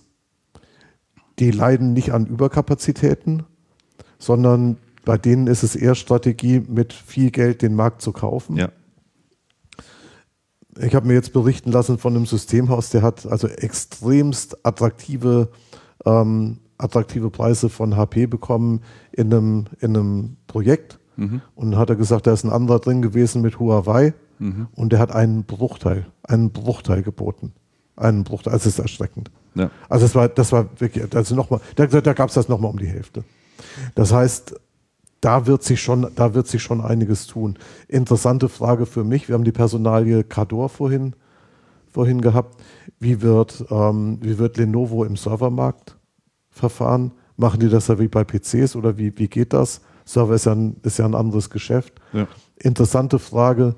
Ähm, bei HP spricht man viel über The Machine und über Memory Store Storage Technologie und, und, und. Ähm, was passiert da, wenn HP plötzlich aufhört, darüber zu sprechen und das auf dem Markt hat? Angeblich Marktreife, ich glaube, Ende dieses oder Anfang nächsten Jahres. Ähm, ich glaube, da werden sich, ich glaube, da werden sich dramatisch viele Dinge verändern. Mhm. Und im Moment haben wir so eine, und im Moment haben wir so eine Wellenbewegung, die so in Software geht. Ja. Es wird dann wahnsinnig viel in Software gemacht. Ähm, interessante Frage, wird sich das irgendwann umkehren und werden die Leute hergehen und werden Dinge plötzlich in Hardware machen, was dann plötzlich viel, viel schneller ist, vielleicht einen Bruchteil kostet und nochmal ganz anders läuft. Also das, sind, das sind wirklich sehr spannende Fragen, wo es da hingeht. Stand heute schwer abzusehen. Stand heute schwer abzusehen. Ähm, ich denke, im Servermarkt wird es zu einer Konsolidierung kommen. Da gibt es sehr viele Anbieter, da gibt es weltweit sehr viele Anbieter. Bei ich glaube, was unbestritten ist, dass Smartphone wird es auch kommen. Das du hast ja gesehen, ja. Profitabilitätssituation. Ja, ja, ja. Also ich glaube so, wenn man jetzt hier mal tatsächlich versucht, so ein bisschen die Vogelperspektive äh, einzunehmen, glaube ich, kann man schon festhalten, oder ich sage immer, alles wird Software. Also der, der, der Trend ist Das einfach, ist im Moment der, der Trend. Der, der Trend ist einfach, deutlichst der Trend. einfach ja, unge ja, ungebrochen. Die, ja, die ganze Intelligenz waren, geht aus der Hardware raus und wird in Software abgebildet, weil man heute einfach schlicht, schlicht und einfach so gute Möglichkeiten hat und so eine gute Technologie am Start hat. Und äh, ja, Hardware ist dann sozusagen auch nichts mehr wert in dem eigentlichen Sinn, so wie man es früher verstanden hat. Ne? Ja. Das, das, das tritt einfach so. immer mehr in den Hintergrund. Ja, du hast diesen Überfluss an Rechenleistung und solange Rechenleistung das Problem nicht ist, ja. ähm, kannst du alles in Software machen, ja. weil ist ja genug Rechenleistung da. Ja. Interessant wird es dann irgendwann, wenn Rechenleistung mal, also wenn, wenn da mal irgendwie eine Änderung eintritt. Mhm. Tritt da eine Änderung ein? Keine Ahnung. Mhm. Vielleicht kommt der Treiber aus Bandbreite, man weiß es nicht. Mhm. Also wo da, wo da, aber im Moment ist dieser, dieser, diese Softwareisierung der Welt ist ähm, nicht abgeschlossen in vollem Gange und ist überhaupt nicht absehbar, wann, da, wann sich da was ändert. Ja. Du hast wahnsinnig viele Themen eingetragen, Andreas. Das hier auch im sensationell viel Thema. Hier komm, ich habe ein total Kenn ich dich überhaupt nicht. Ja, ist super, oder? Ich habe ein total interessantes, interessantes Thema aus der Welt. Was heißt aus der Welt? Was die, ähm, was den, was den E-Commerce beziehungsweise ähm, E-Commerce, Retail und E-Tail beschäftigt. Und zwar ähm, bin ich im Zuge meiner meiner ähm, Forschungstätigkeiten im Bereich Digitalisierung und Internet of Things ja. ähm, auf einen Anbieter von Geldautomatensoftware gestoßen. Das ist doch äh, ganz interessant. Das ist nicht Windows XP? genau, Microsoft mit Windows XP, sensationell, oder? Ja, der, der, ähm, der einen ganz interessanten Newsletter hat und der da immer, der da immer ähm, wirklich total inter interessante Geschichten rausbringt.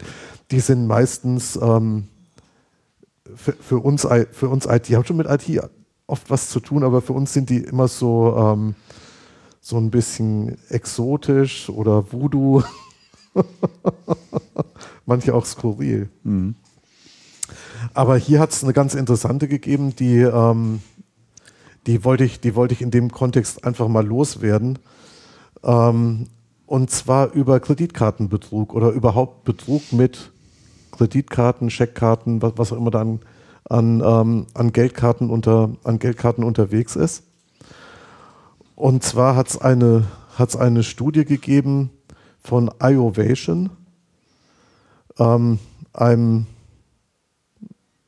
einem Provider von Device Intelligence für Authentication und Betrugsvorbeugung. Mhm. Also einem, ähm, einem, sehr spezialisierten Anbieter in diesem, in diesem Geldkartensegment. Ähm, die Untersuchung sagt, dass, ähm, dass, die, dass der Betrug mit Kreditkarten oder elektronischen Zahlungen ähm, nicht zuletzt aufgrund der, der, ähm, der viel, viel stärkeren E-Commerce-Thematiken ähm, auf eine Summe von 7,2 Milliarden ansteigen wird, allein in den Vereinigten Staaten bis Ende 2020. Sinnigerweise steht nicht drin, wo, man's, wo man das, ähm, wo, wo wir heute stehen.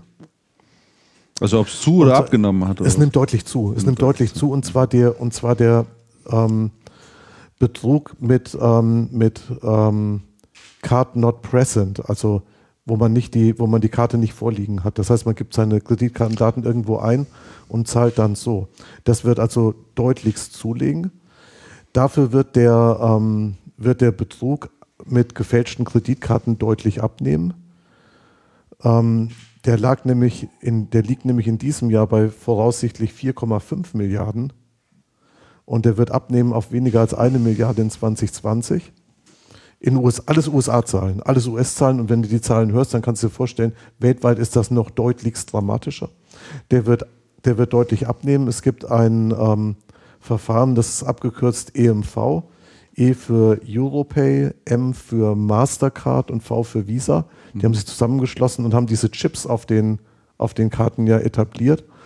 Und das Verfahren macht, wenn ich die Karte in den Automat stecke oder irgendwo reinstecke, ähm, macht der Chip ein sehr kompliziertes Authentik Authentifizierungsverfahren mit, dem, mit der Maschine. Das heißt, die, ähm, die, Fall, die Betrugsanzahl, die Betrugsmöglichkeiten und Anzahl wird deutlich abnehmen.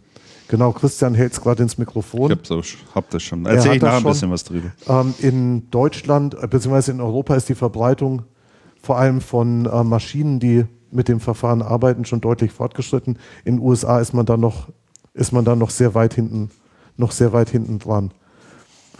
Ähm, interessant ist auch die Randnotiz, und dann bin ich hiermit auch gleich durch. Die Randnotiz ist nämlich, dass anscheinend die Kreditkartenunternehmen über dieses EMV-Verfahren versuchen, die Haftung für die Betrugssummen auf die Händler und Kunden.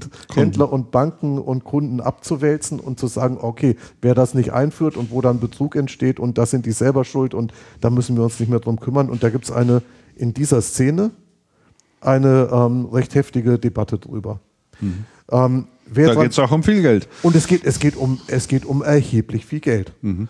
Ähm, wer, sich für die Szene, wer sich für die Szene interessiert, dem sei empfohlen, eine Plattform die heißt atmmarketplace.com. ATM für Geldautomaten. Geldautomaten, ja. Automated Tele Telemachine. Telemachine. Das sind diese, das sind diese Halle, Halle, welche Halle ist das in, auf der CeBIT noch? Oh, weiß ich das gar nicht. Das war früher mal Halle 17 oder sowas oder Halle 19. So eine ganz exotische Halle, wo die ganzen Geldautomaten waren. Und das ist eine sehr lebhafte Szene und diese Szene hat unmittelbar was mit unserem Thema Digitalisierung Internet of, Internet of Things zu tun. Weil das sind digitalisierte Dinge, die miteinander sprechen, mhm. die vernetzt sind, wo dann interessante Transaktionen im Hintergrund stattfinden. Absolut, ja, ja, das stimmt schon. Genau, also jeder, der sich dafür interessiert, atmmarketplace.com, einfach mal hingehen und ein bisschen nachlesen. Und das sind Themen, die ähm, E-Tail-Shop-Betreiber tatsächlich relativ unmittelbar betreffen. Schönes Thema, gell? Jo. Genau, du hättest anschließen können Paderborn, das war ja Action IT. In Paderborn sitzt Wincor Nixdorf, die inzwischen zu. Wer hat die gekauft? Großer amerikanischer Anbieter. Habe ich nicht mitbekommen. Diepold. Diepold vielleicht. Die sind vom großen amerikanischen Anbieter gekauft worden, jedenfalls. Diepold. Ich glaube, Diepold. Sind das nicht die, die Flipper herstellen? Nee, Diebold. Diebold. Diebold. Auch Automaten. Flipper-Automaten. Äh, Flipper-Automaten kommen von. Nee, schade eigentlich. Ich liebe Flipper. Ja. Mechanische Flipper, sensationell. Oder Ein, so einzig, oder einzig alleine der Kick, der gute alte Kicker hat überlebt. Ihr habt ja da auch einen drüben stehen. Ja, Kicker ist toll. Der, der hier drüben ist aber nicht so richtig der Hit. Wir waren neulich tatsächlich eingeladen zum Kickern ja, bei Freunden. Das, also. das war ein Kicker-Nachmittag. Das mhm. war sensationell. Mhm. Es ging los um halb drei mit Augustina, Augustina Hell und einem richtigen Turnier. Ja, also Kicker-Turnier, da bin ich Ja, Diebold hat das gekauft. Diebold. Mhm. Diebold. Mhm. Diebold plant die Akquisition von Wincor Nixdorf. Und das, und das ist im Moment in der gerichtlichen, äh, in der, äh, na, wie heißt das? Klärungsphase bei den ähm, Kartellbehörden. Mhm.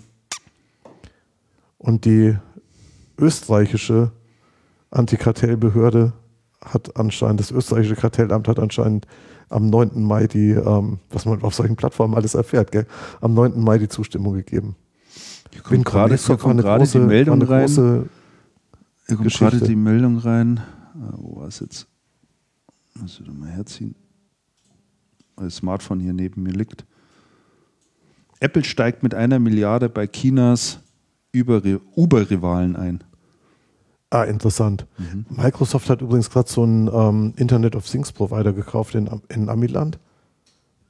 Das ja, wollte das, ich eigentlich noch nachlesen, aber das die werden zurzeit alle weggekauft. Also alles was Wahnsinn. Also da geht das sind da meistens kleine Technologien. Ja, da geht so die, da geht's die werden dann sofort, sofort äh, eingesackt. Ne? Zack, ah, das ist schon. Wollen wir noch ein bisschen über den Systemhausmarkt sprechen, beziehungsweise über ein paar Systemhäuser? ich glaube, wir haben noch einen ganzen Sack voll, voll Themen. Ja, eben. Also, Mann, wir hängen ja schon wirklich heftig in der Zeit. Eine Meldung fand ich interessant hier. Äh, als die, die Cancom-Zahlen gekommen sind, die ja, haben ja auch nochmal wieder einen ordentlichen Gewinnsprung hingelegt. Und im Zuge dessen sind ja auch wieder die Übernahmespekulationen hier aufgekocht. Mhm. Passiert ja regelmäßig äh, in der Cancom als ein Übernahmekandidat gehandelt wird. Äh, nichtsdestotrotz, äh, Cancom profitiert auch vor allen Dingen dadurch, dass sie einen sehr geringen Anstieg äh, bei den Personalkosten haben. Also da auch deutlich mhm. auf die äh, Bremse getreten sind, weil man begründet es ein Stück damit, dass man ja mehr Beratungstätigkeit mittlerweile macht, äh, dort auch intern mehr zusammenarbeitet und äh, da einfach nicht die Notwendigkeit war, ähm, so viele Leute anzustellen. Und, äh, ich würde mal sagen, die tun sich schwer, die Leute zu finden, die sie bräuchten. Weil die haben, so viel, die haben so viele offene Stellen. Die haben so viele offene Stellen. Ich will da nur mal das Gegenteil sagen. Ich war vorletzte Woche bei Bechtle. Ähm, die stellen derzeit pro Monat 85 Leute ein. 1000 Leute im Jahr. Und die kriegen die offensichtlich. Ja. Also die haben natürlich auch ihre immer, Schwierigkeiten. Auch ist aber Wahnsinn. nicht alles Standort Neckarsulm, sondern Nein. die sind natürlich aber was ein, was ein kompletter Wahnsinn. Aber das ist ein, ein Wachstumstempo, das ist unglaublich. Die bauen jetzt hier in, schon wieder an, da dort. Mhm. Und wenn du da nachmittags um, um vier, halb fünf bei Bechtle rausgehst, wärst du eigentlich froh, wenn es irgendwo Ampelanlagen gäbe. Das ist echt. Ah, das ist unglaublich, was da für ein Verkehr Stau. ist. Stau. Stau. Da ist, da ist schlicht und einfach Stau. Ja, da fährst du vom Parkplatz bei Bechtle runter und dann äh, kommt so ein, kommst eine Kreuzung, wenn mhm. du da rechts runter mhm. willst, Stau. Wahnsinn. Das ist ja komplett Wahnsinn. Das ist, das, ist, das, ist, das ist wirklich irre. Was ich damit noch sagen wollte, wie unterschiedlich das ist. Bechtle stellt 85 Leute pro Monat ein ja, und Cancom äh, äh, profitiert vom geringen Personalkostenanstieg. Also was, was, ich, was ich recht interessant fand, das waren einige Gespräche, die ich mit Systemhäusern hatte auf den, auf den Veranstaltungen, wo ich war, die dann gesagt haben, die Großen sind mit Preisen unterwegs, also mit, mit Stundensätzen bei, bei so Standard-IT-Dienstleistungen, die überhaupt nicht mehr feierlich sind. Mhm. Deutlich unter 50, deutlich unter 50 Euro.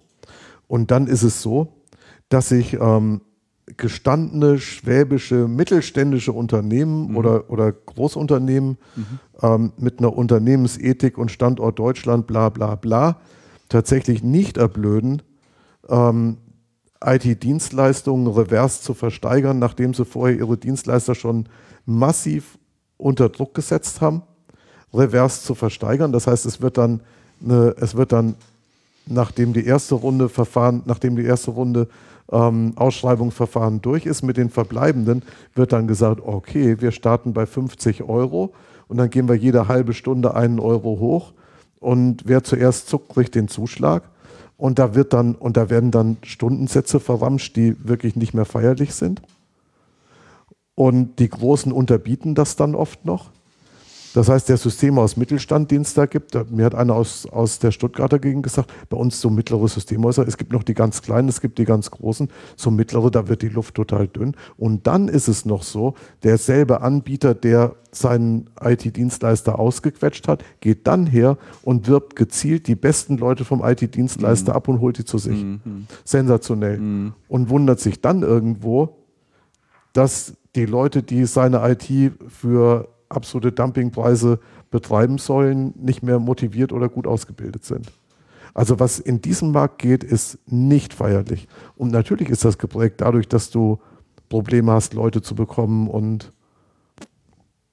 Und ähm, ganz interessant bei, bei Cancom ist war ja die Cancom-Veranstaltung jetzt, über die wir auch schon mal gesprochen hatten. Da hatte der Weinmann Zahlen aufgelegt, die also plausibel gemacht haben, warum geht die Cancom vom Produktgeschäft ans Servicegeschäft und jetzt ins höherwertige Servicegeschäft. Stichwort Beratung, Beratung ja. Mhm. aber Stichwort auch Cloud und Cloud-Arbeitsplätze und, und Virtualisierung und diese Geschichten. Ja, ja. Warum macht man das? Weil man mit Hardware schon lange nicht mehr genug verdient und weil man mit diesen IT-Dienstleistungen, sprich IT-Betrieb und ähm, Break and Fix und Administration und, und, und, schon dreimal lange nichts mehr verdient. Da hat es dann mal einen Hype gegeben, wo ja. das Thema groß geworden das ist. Jetzt ist Umsatz ist gewachsen Preiskampf in und Bereich. richtig und dann sind und dann sind die und dann sind die Deckungsbeiträge ratzfatz zusammengefallen. Mhm. Was eine interessante Frage ist, die sich in dem Zusammenhang aufwirft und das ist ja auch so eine Geschichte, die wir aus, aus, der, aus der ganzen Verlagsbranche kennen. Ähm, inwiefern die Organisationen, diese großen Organisationen, die in diesen gesettelten, gesetzten Geschäftsfeldern unterwegs sind, irgendwann, Thema Preis, irgendwann nicht mehr in der Lage sind, Mehrwerte zu verkaufen, sondern rein über Preis gehen dann holzt es das ganze Geschäft zusammen im Sinne von Deckungsbeiträgen, bei steigenden Umsätzen, rasch fallenden Deckungsbeiträgen, bei, auf, bei sich aufblasenden Mannschaften, bei der Notwendigkeit, neue Bereiche zu erschließen und zu hoffen, dass der Preis, dass die Preisspirale nicht sofort wieder anfängt. Mhm. Schwierig. Wenn man, mit, wenn man mit kleineren Systemhäusern spricht, die mit mittelständischen Kunden unterwegs sind, sagen wir, haben gar keine Probleme. Mhm. Wir verkaufen unseren, unseren Kunden da die Mehrwerte, unsere Kunden wissen, was sie an uns haben und dann scheitern die Projekte auch nicht an 3,50 Euro. Ja.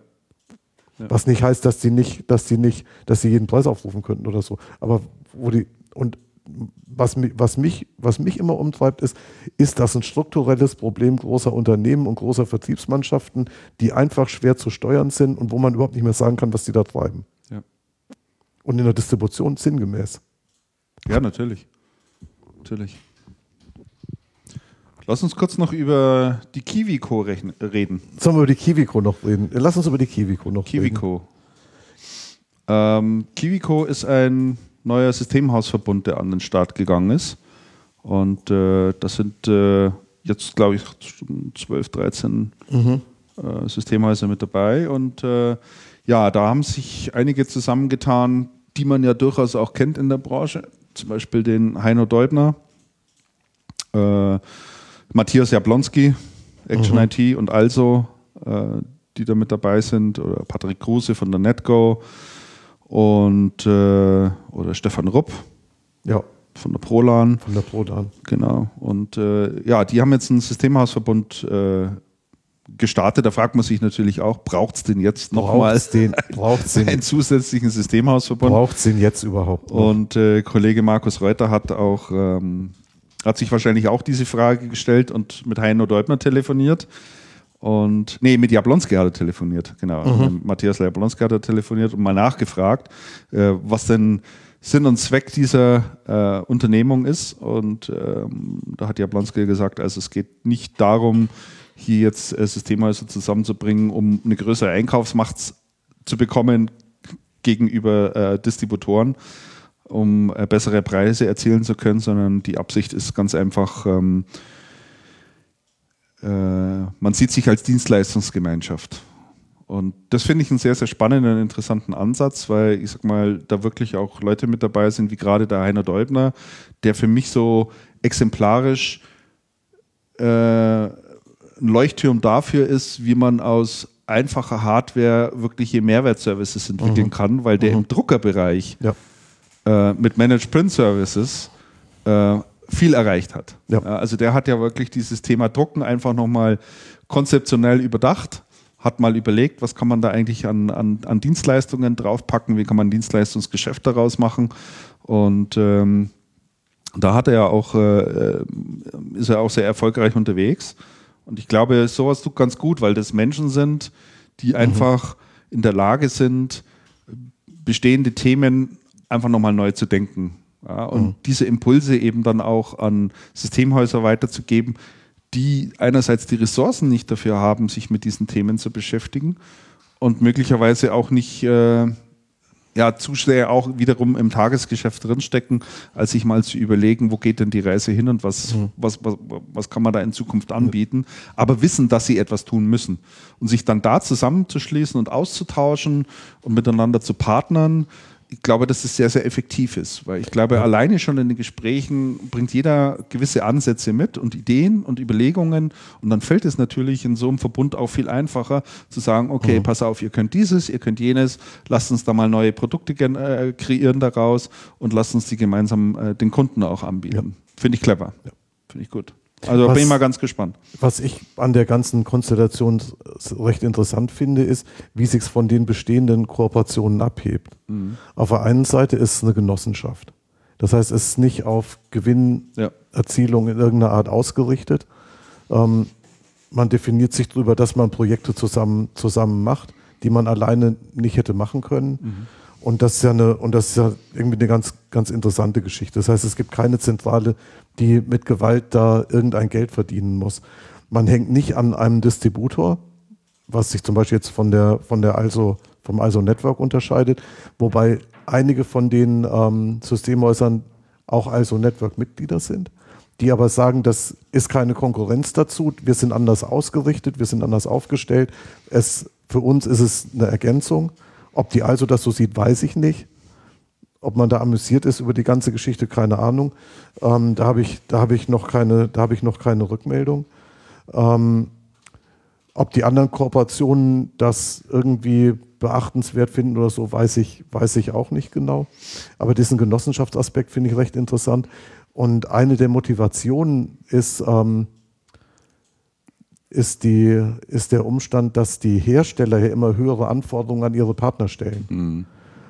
Und wenn du jetzt massiv investieren musst, um eine Partnerstufe Gold oder Platin oder irgendwas bei einem Hersteller zu, zu, zu erreichen und zu halten und dann, um dann Geschäft machen zu können, ähm, das werden die zwölf nicht gleichermaßen machen. Die sagen aber, wir haben alle zwölf bei unseren Kunden die unterschiedlichsten Projekte, wo wir das Know-how brauchen. Und dann können wir uns das in der die Kompetenzen bündeln. Genau, wir mhm. können die Kompetenzen bündeln und, mhm. und zusammenholen. Mhm. Und ich habe mit dem, mit dem Stefan Rupp vor einer Zeit drüber gesprochen, über diese Genossenschaftsgeschichte. Und da hat er gesagt, was die Hersteller an, an Ansprüchen an uns stellen und wie die versuchen, uns da, uns da zu binden und zu beschäftigen. Und das ist eigentlich nicht weit. Das ist für, für mittlere und kleine Systemhäuser ist das nicht, nicht, zu machen. Das ist ne? nicht abbildbar. Mhm. Und wir müssen was tun. Und der ist jemand, der ist auch im ISO-Network, der partnert sehr aktiv, der partnert sehr sehr breit und der hat da Netzwerke und der spielt das, der spielt das sehr, sehr gut. Der, mhm. ist, der ist ein richtiger Netzwerker. Mhm. Und er sagt, unsere Kunden brauchen das, die Kunden von den anderen brauchen das womöglich auch. Warum nicht zusammen? Und warum nicht in so einer. Und, und ich glaube, die sind auch nicht unbedingt auf Wachstum angelegt. Also die wollen nicht beliebig hunderte von, von Mitgliedern haben. Ja. Gut, hast du hunderte, geht auch per da, se, da wird es dann auch schwierig. weniger zusammen oder das schwieriger zu koordinieren. Da wird es da wird's dann, da wird's dann ich bin gespannt, schwierig, weil ich die, bin sehr gespannt, wie das da weitergeht. Ja, ich finde es auch interessant. Ich äh, bin schon fast am überlegen. Ich weiß zwar nicht, wie hoch der, der, der Mitgliedsbeitrag ist, äh, den man hier pro Monat abführen muss. Also es wird sicherlich irgendeinen geben. Aber ich betrachte mich jetzt und oder das Unternehmen Unice jetzt auch mal als Content-Systemhaus. Ja? Ja, könntest, du, könntest du Genosse könnte werden. Ich, könnte ich da mal Genosse werden und mal äh, meine Kompetenzen oder unsere Kompetenzen damit einbringen. Ne? Das wäre doch ein Ding. Das ist eine ganz gute Ergänzung. Also, also so, wäre sicherlich ich, auch interessant. Sowas kann ich mir, sowas könnte ich mir gut vorstellen. Vielleicht hört der Herr Heino Deubner zu, dann kann er mich ja gerne mal drauf ansprechen. Genau. Heino, ruf mich an. äh, ich glaube, das war es im Systemausbereich, auch was wir hatten, ne? So im Großen und Ganzen, ja. Würde ich sagen. Mal Blick auf die Uhr, halb zwölf. Ja, jetzt müssen wir mal langsam.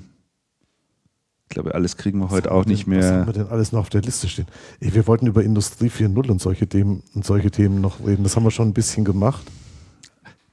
Lass uns das vielleicht in die nächste Sendung nehmen, den, in Andreas, weil das machen wir mal, machen ist wir doch so ein sehr umfangreiches so Thema. Schwerpunktbeitrag drüber, gell? Ich würde da ein, ein, ein Thema gerne noch mit in den Ring werfen, was, denke ich, thematisch auch gut dazu passt. Ich äh, lese derzeit sehr viel über das Thema künstliche Intelligenz, mhm.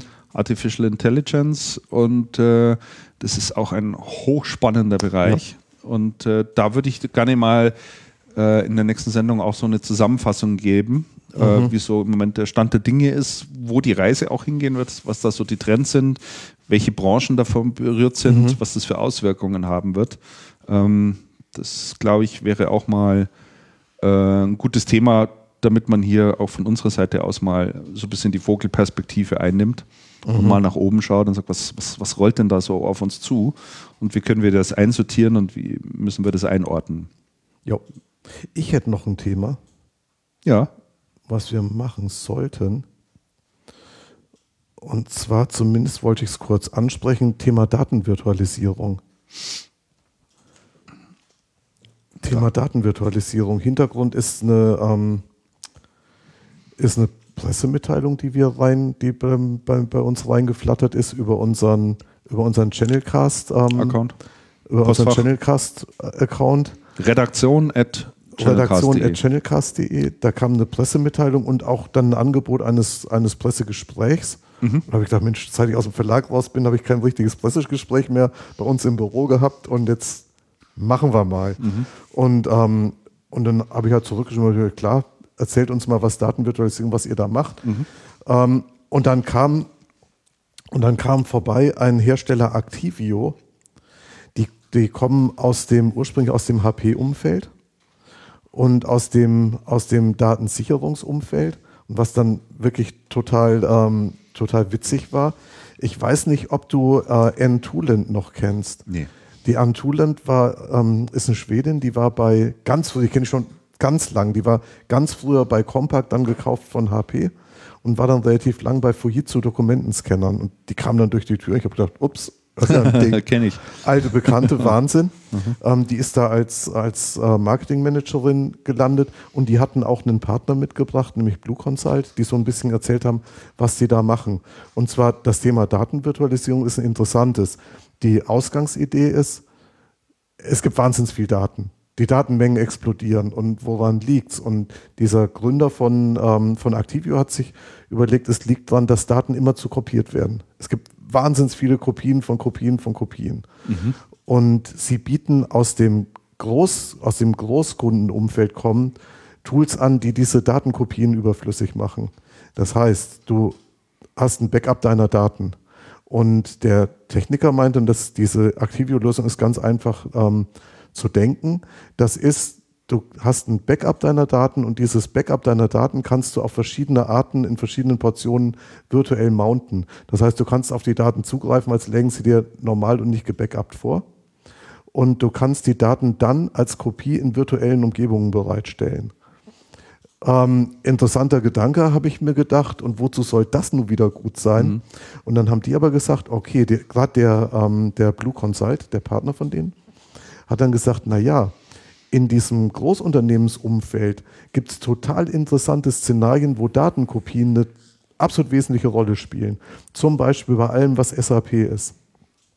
Wenn du irgendwas auf SAP machst, dann brauchst du Testumgebungen, brauchst Daten, brauchst Kopien deiner Live-Daten, um mit denen Simulationen zu fahren, um zu testen. Bei Softwareentwicklung ganz sinngemäß. Und sagt, diese Datenkopien zu bekommen im Unternehmen, bei Großunternehmen, ist ein Riesenakt. Erstens, die Daten liegen irgendwo live vor und dann vielleicht als Backup, an das du nicht kommst. Das heißt, du musst das Backup dann irgendwo die Portion, die du brauchst, auspacken, installieren. Du brauchst eine Systemumgebung dafür, du brauchst Maschinen, du musst das alles aufsetzen. Dann musst du die Daten anfordern bei den Leuten, denen die gehören und musst dir schauen, dass du deine Umgebung da irgendwie ausstatten kannst. Und sagt, mit der aktiven Lösung geht das total einfach. Du hast die Daten da, du sagst, welche Daten brauchst du, du kannst darauf zugreifen, kannst sagen, okay, hier aktuell ähm, virtuelle Maschine mit den Daten. Die Daten werden nicht mehr auf eine separate Infrastruktur kopiert, sondern virtuell dann verarbeitet und es ist eine totale Vereinfachung. Der Blue Consult, das ist ein Laden, der ursprünglich aus dem AS400-Umfeld kommt, das heißt aus diesem ähm, mittlere Datentechnik, äh, IBM und, und, und die sagen, sie haben inzwischen eine, ähm, eine Business Unit aufgemacht, die sich auch sehr stark mit SAP beschäftigt. Mhm. Und egal bei welchem Großkunden sie aufschlagen und erzählen, wie das funktioniert, Großkunden sind total begeistert und sagen, boah, was eine Vereinfachung, was eine Riesenerleichterung. Dieser total bescheuerten, komplizierten Prozesse, die ressourcenaufwendig sind. Und wir müssen nichts mehr aufsetzen, wir können die Daten auf virtuelle Maschinen ziehen, zack, und die Daten werden nicht kopiert, die liegen einmal physikalisch irgendwo und gut ist. Ja, das ist eben auch so eine schöne Lösung, wo du sofort erkennen kannst, äh, welches Problem Exakt. damit ge gebacken bekommst ne? und äh, wo jeder ständig Schmerzen hat. Das ja. ist ähnlich wie bei diesem Thema Textroboter, weil jedes Unternehmen einfach Schmerzen hat in diesem genau. Content-Bereich. Ne? Und da Exakt. Und das, das ist interessant, ja. Und das Schöne ist, ähm, Activio ist in Deutschland, und sie schreiben sich Activio mit F, mhm. Activio, ähm, ist in Deutschland unterwegs, hat bis jetzt nicht so richtig viele Partner, ähm, kann durchaus noch Partner brauchen. Das heißt, Leute, die in großen Unternehmen unterwegs seid und die Probleme schon mal gesehen habt, sprecht mal die Activio an, ähm, guckt mal, guckt, guckt euch die Lösung an. Wahrscheinlich gibt es auch irgendwelche Mitbewerbslösungen, weiß ich nicht erzählen die mir natürlich nicht unbedingt. Aber der, der Blue Consult, der Partner von denen, war sehr angetan und, ähm, und meinte, also für ihn war das, für ihn war das wirklich Offenbarung und sie machen da und sie machen da sehr, sehr gute Projekte. Ja, das ist schön. Also das ist ja ganz gut. Kann man ja ruhig ja. mal weiterempfehlen. Ja. Wer dann in dem Bereich unterwegs ist, kann sich das ja auch mal anschauen. Ne? Und mir war dieses Thema überhaupt gar nicht bewusst. Es gibt halt auch innerhalb der IT immer noch Bereiche, Problemthemen, ja. wo man überhaupt nicht damit rechnet, dass es sowas gibt mhm. und die man so von außen auch wirklich nur sehr, sehr schwer sieht. Ja, ja. Also es war, das, war ein, das war ein doch recht spannender, recht spannender Termin. Und ähm, Hinweis, ja, an, halt, Hinweis sind, an alle Hersteller, ja, pass auf, Hinweis in eigener Sache an alle Hersteller unter unseren, unseren Hörern. Mhm. Wenn ihr mit der Presse sprecht mhm. oder auch mit uns, mhm. bringt einen Partner mit. Mhm bringt einen Partner mit, die können live aus, der, aus dem Alltag erzählen, was die Lösungen machen und wie das ganze Ding funktioniert. Ja. Liebe Systemhäuser, sprecht mit euren Herstellern. Lasst euch mitnehmen. War das jetzt äh, dann auch schon dein Pick für diese Sendung, Andreas? Dazu kenne kenn ich die, also dazu kenne ich die Lösung zu schlecht und die Lösung ist, glaube ich, gar nicht mal so günstig.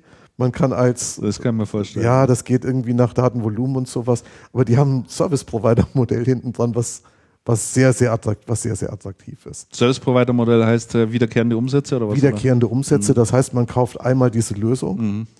Und sobald die, und das rechnet man dann mit den Activio ab mhm. und gegen den Kunden berechnet man dann nur die Daten, die man da durchschleust. Okay. Das heißt, man kann dem Kunden Datenpakete als Dienstleistung als Dienstleistung zur Verfügung stellen und bei Activo kauft man die Lizenz. Aber das ist, ähm, das vom Modell auch recht durchdacht. Nee, mhm. ist kein Pick.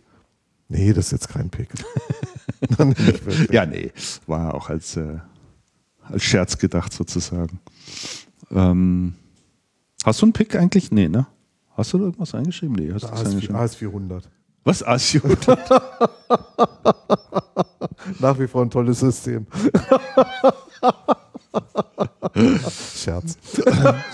ja. Hoffe ich doch wohl.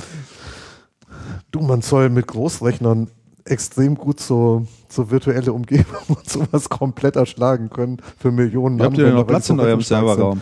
Und wir hätten Könnt ihr ja schön eine reinstellen. So ein bisschen, wir könnten Z. Ja, eben, genau. Macht ihr die Tür auf, wird es mal schön warm. Habe ich beim äh, beim Alexander Roth hier äh, Evernine gelesen, die betreuen ja auch ein Systemhaus, die Hartl Group. Ach, die machen die, ja. Und das fand ich ja auch toll, die ihr Rechenzentrum in einer Etage haben und darüber haben sie ein Schwimmbad gebaut. Und do, allein durch Ach, die Abwärme nee, dieses Rechenzentrums ja. können die Mitarbeiter da oben jetzt ihre Bahnen ziehen in schönem warmem Wasser und haben dort oben so einen richtig schönen wohligen äh, Wellnessbereich äh, hingestellt. Ach, das ist interessant. Ja. Du, ich habe mit dem, mit, dem, mit dem Peter Hartl neulich gesprochen, der war ja auf der, auf der Veranstaltung von Evernine, auf der, auf der fünf, auf Fünfjährigen, auf, auf der mhm. Fünfjährigen und Einweihung der neuen Räume. Ja. Das ist interessant. Was der, was der Hartl tatsächlich gemacht hat, ist, also auf der einen Seite betreibt er ein Rechenzentrum, auf der anderen Seite hat er alle Prozesse komplett durchautomatisiert. Ja. Also das, da ja, musste ich dann, bei dem Gespräch musste ich an dich denken, ja. alles automatisiert. Der sagt, wenn vom Kunden eine Anfrage reinkommt, dann generieren wir automatisiert die Angebote, die Service Level Agreements, die Verträge, die Abrechnung. Ähm, auf Knopfdruck ist das im System, auf Knopfdruck geht das live, es kommen automatisch die Abrechnungen raus. Man muss nicht mehr eingreifen. sensationell. Ja, also ein, eine Durchgängigkeit. Genau die richtige Herangehensweise. eine Durchgängigkeit, die erstaunlich ist. Und was ich dann am beachtlichsten fand, ist, mit welchem System hat er es gemacht? Handgestrickt. Handgestrickt. Kann man sagen, Vorsicht mit allen handgestrickten Systemen, kann man aber auch sagen, ähm, wer handgestrickte Systeme hat, die so spezialisiert sind, ist dadurch im Vorteil. Und Hartl fängt jetzt anscheinend an, dieses System auch anderen Service-Providern vorzustellen Ja. und da ein Geschäftsmodell drauf aufzubauen, was ich auch gut finde. ja. War, war, ein, War sehr interessant, war, ein- was er da erzählt wirklich, war echt ein total interessantes, total interessantes Gespräch. hat. Ja. Und was ich noch so beachtlich fand, als, Aber ich denke, das liegt als immer- wir damals mit den Ja. Zeitschriften angefangen haben, hat der angefangen, sich mit Rechenzentrum und Mhm. Virtualisierung zu beschäftigen. Ja, da war schon immer weit, weit voraus. Ich denke, das liegt ein Stück weit auch so in den Genen eines Rechenzentrumbetreibers, diesen äh, immer einen möglichst hohen Automatisierungsgrad zu erreichen. Ja. Ja, weil du Es sollte in den Genen liegen. Ich weiß nicht, sollte in den Genen ich weiß liegen. nicht, ja. Also bei ihm kam es nochmal jedenfalls ganz deutlich Also, zutage, genau, ne? dass, genau. der, dass der da eigentlich nur davon gesprochen hat. Ne? Also Ja, und der sagt, ich mache schon noch Projekte, aber ey, äh, aus Verbundenheit den Kunden gegenüber mache ich denen auch mal ein Projekt. Mhm. Aber eigentlich, wir haben damals, wir, wir haben damals schon gesagt, dass mit den Projekten, das kann es doch nicht sein. Mhm. Also wirklich deutlich vor der Zeit. Wirklich deutlich vor der Zeit. Und der muss da ein Rechenzentrum hingestellt haben, echt vom Feinsten. ja. Das, das würde ich mir gerne mal anschauen. Ja, und die, ja, da kannst du Wir könnten mal einen Ausflug, Badehose wir müssen mal einen Ausflug machen. Das ist doch bei Regensburg. oben gleich irgendwo. schwimmen gehen. Müssen wir einen Ausflug, Aus, Ausflug in die Oberpfalz machen. Ja, genau. Da können wir ja dann auch in Schwandorf vorbeischauen. Und dann schauen wir auch mal in Schwandorf vorbei und schauen uns das kaputte, das kaputte Internet in Schwandorf an. Ja. Du hast einen Pick dabei, ein Gadget. Äh, ah, ich wollte doch noch über die Subscribe-Konferenz berichten. Ja. Ich glaube, das machen wir beim nächsten Mal, oder? Wie du willst. Kannst du auch Podcast jetzt in eigener Sache. Du warst dort, ich konnte Ich war nicht. auf der Subscribe-Konferenz. Christian konnte nicht. Der Tobias Lakemann, ähm, der schon mal der, mitgepodcastet der hat. schon mal mitgepodcastet hat, ähm, ist auch dabei gewesen. Große Konferenz mit, Zum Thema 100, Podcast. mit etwas über 100 Teilnehmern zum Thema Podcast. Name der Konferenz Subscribe, weil es das Ziel eines jeden Podcasters ist, dass der Hörer den, Subscribe-Button drückt und ähm, den Podcast abonniert. Ähm, steht für uns nicht so im Vordergrund. Uns ist wichtig, dass ihr uns alle regelmäßig hört. Würde uns schon vollkommen ausreichen. ähm, recht interessant war der, recht interessant war da der Erfahrungsaustausch. Ähm, diese Konferenzen sind klassischerweise immer sehr, sehr techniklastig, mit vielen Nerds und Techies und Ich glaube, da gibt es auch die meisten Freaks Podcasts und ähm, ja, Technikbereich. Ne? im Technikbereich. Ähm, was man auf der Konferenz deutlich feststellen konnte, sind so, sind so mehrere Trends. Ein Trend, den ich so benenne, den ich gesehen habe und der sich bei mir deutlichst ähm, niederschlägt, ist, die Podcasting-Szene professionalisiert sich. Es gibt sehr viel, sehr viel ähm, Diskussion über Podcast-Marketing, über einen professionellen Auftritt, über Plattformen, über Vermarktung. Was kann man da alles tun? Das war eine interessante, ähm, eine interessante Geschichte, obwohl sich viele der klassischen, gerade Nerds und, und so, heftig dagegen stemmen. Ja. Die haben da keinen Bock drauf. Ja. Obwohl sie natürlich erheblich viel Wert auf tollen Sound legen. Wir legen eher Wert auf tolle Inhalte. Deswegen ist uns wurscht, ob es halt. Das stimmt natürlich nicht. Ja, heute halt im, der- im Stream ganz ordentlich. Ja, aber da muss der Herr Meier Feedback noch mal den. Lötkolben Da muss ich, da muss ich nochmal noch ein paar Widerstände einlöten hier. Ja, ja, ja, ich glaube, ich glaube aber Kinder auch. betet, Papa lötet. deutlich. Apropos Löten. Und, ähm, und was, was damit einhergeht, ist, dass Podcasting deutlich arbeitsteiliger wird. Ich meine, gut, bei uns ist das ja schon immer arbeitsteilig und ich als so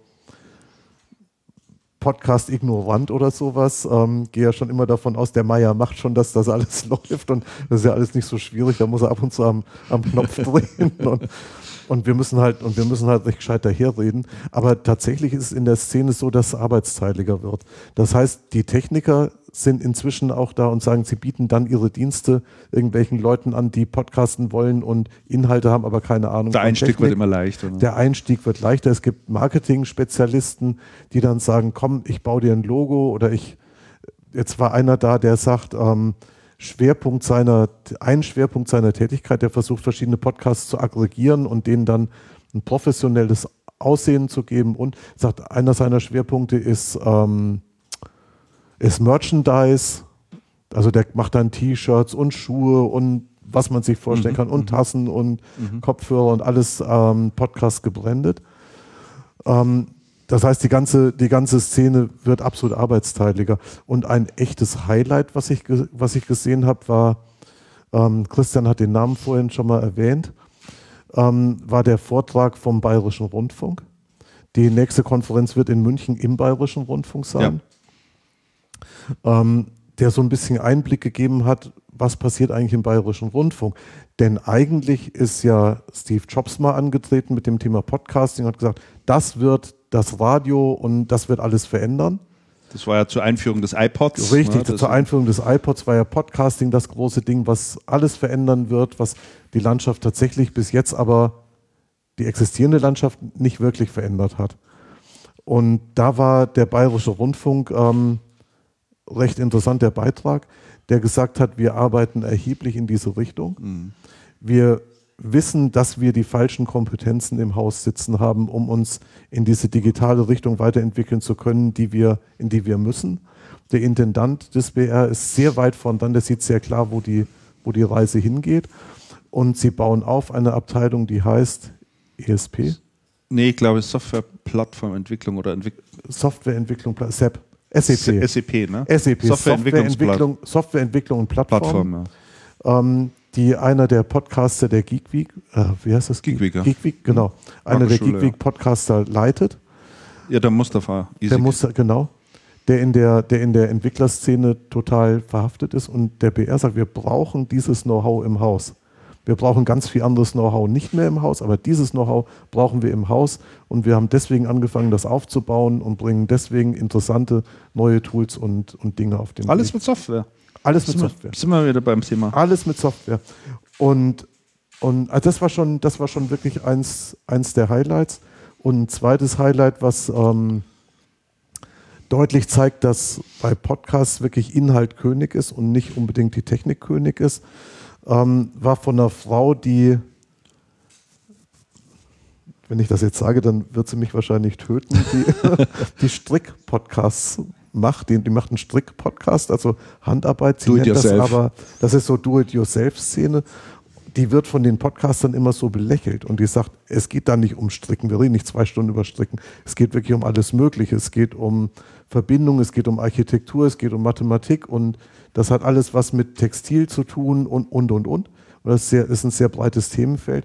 Und es gibt in dieser Szene einen Wust, einen Wust an Podcasts. Also richtig viele. Mhm. In Deutschland, glaube ich, vier, 34 alleine. Umso kleiner sagt, die Nische, umso mehr Podcasts. Genau. Und ich sage, es kommt erheblich auf die Inhalte an. Ja. Und da können ruhig alle anderen lächeln oder lachen. Das ist nicht zum Lachen. Das ist was sehr Ernsthaftes, was da entsteht. Das war auch ganz interessant.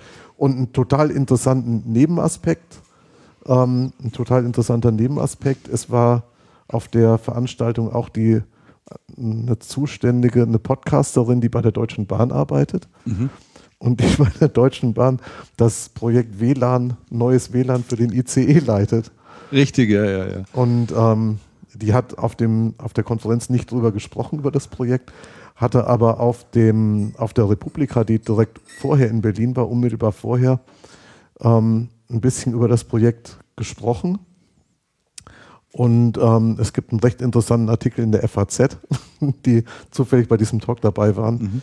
ähm, über das Thema WLAN im ICE und über die Ausschreibung, die es da gegeben hat. Und also das ist ähm, auch eine sehr spannende Geschichte.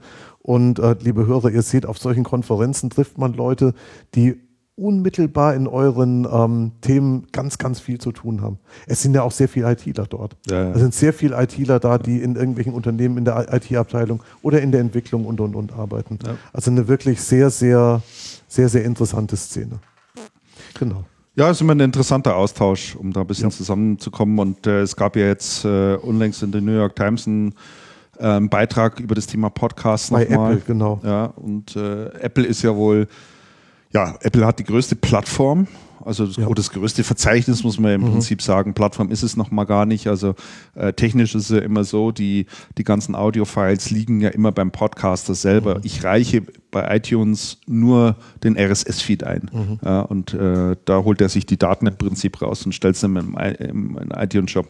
Aber Apple gibt mir keinerlei Daten. Also mhm. die könnten natürlich mitmessen und sagen. Es wäre sehr schön zu wissen von Apple, wie viel Zugriff es das auf wird eben nicht gemacht gibt. und jetzt gibt's wird eben, aber nicht wird aber nicht rausgegeben. Jetzt gibt es eben viele Podcast-Macher, die mittlerweile so hohe Hörerzahlen haben, dass die sagen, ich mache mir mal Gedanken in Richtung Vermarktung äh, und schau mal, ob ich dort wenigstens ein bisschen was damit verdienen kann, um meine Unkosten zu decken. Mhm.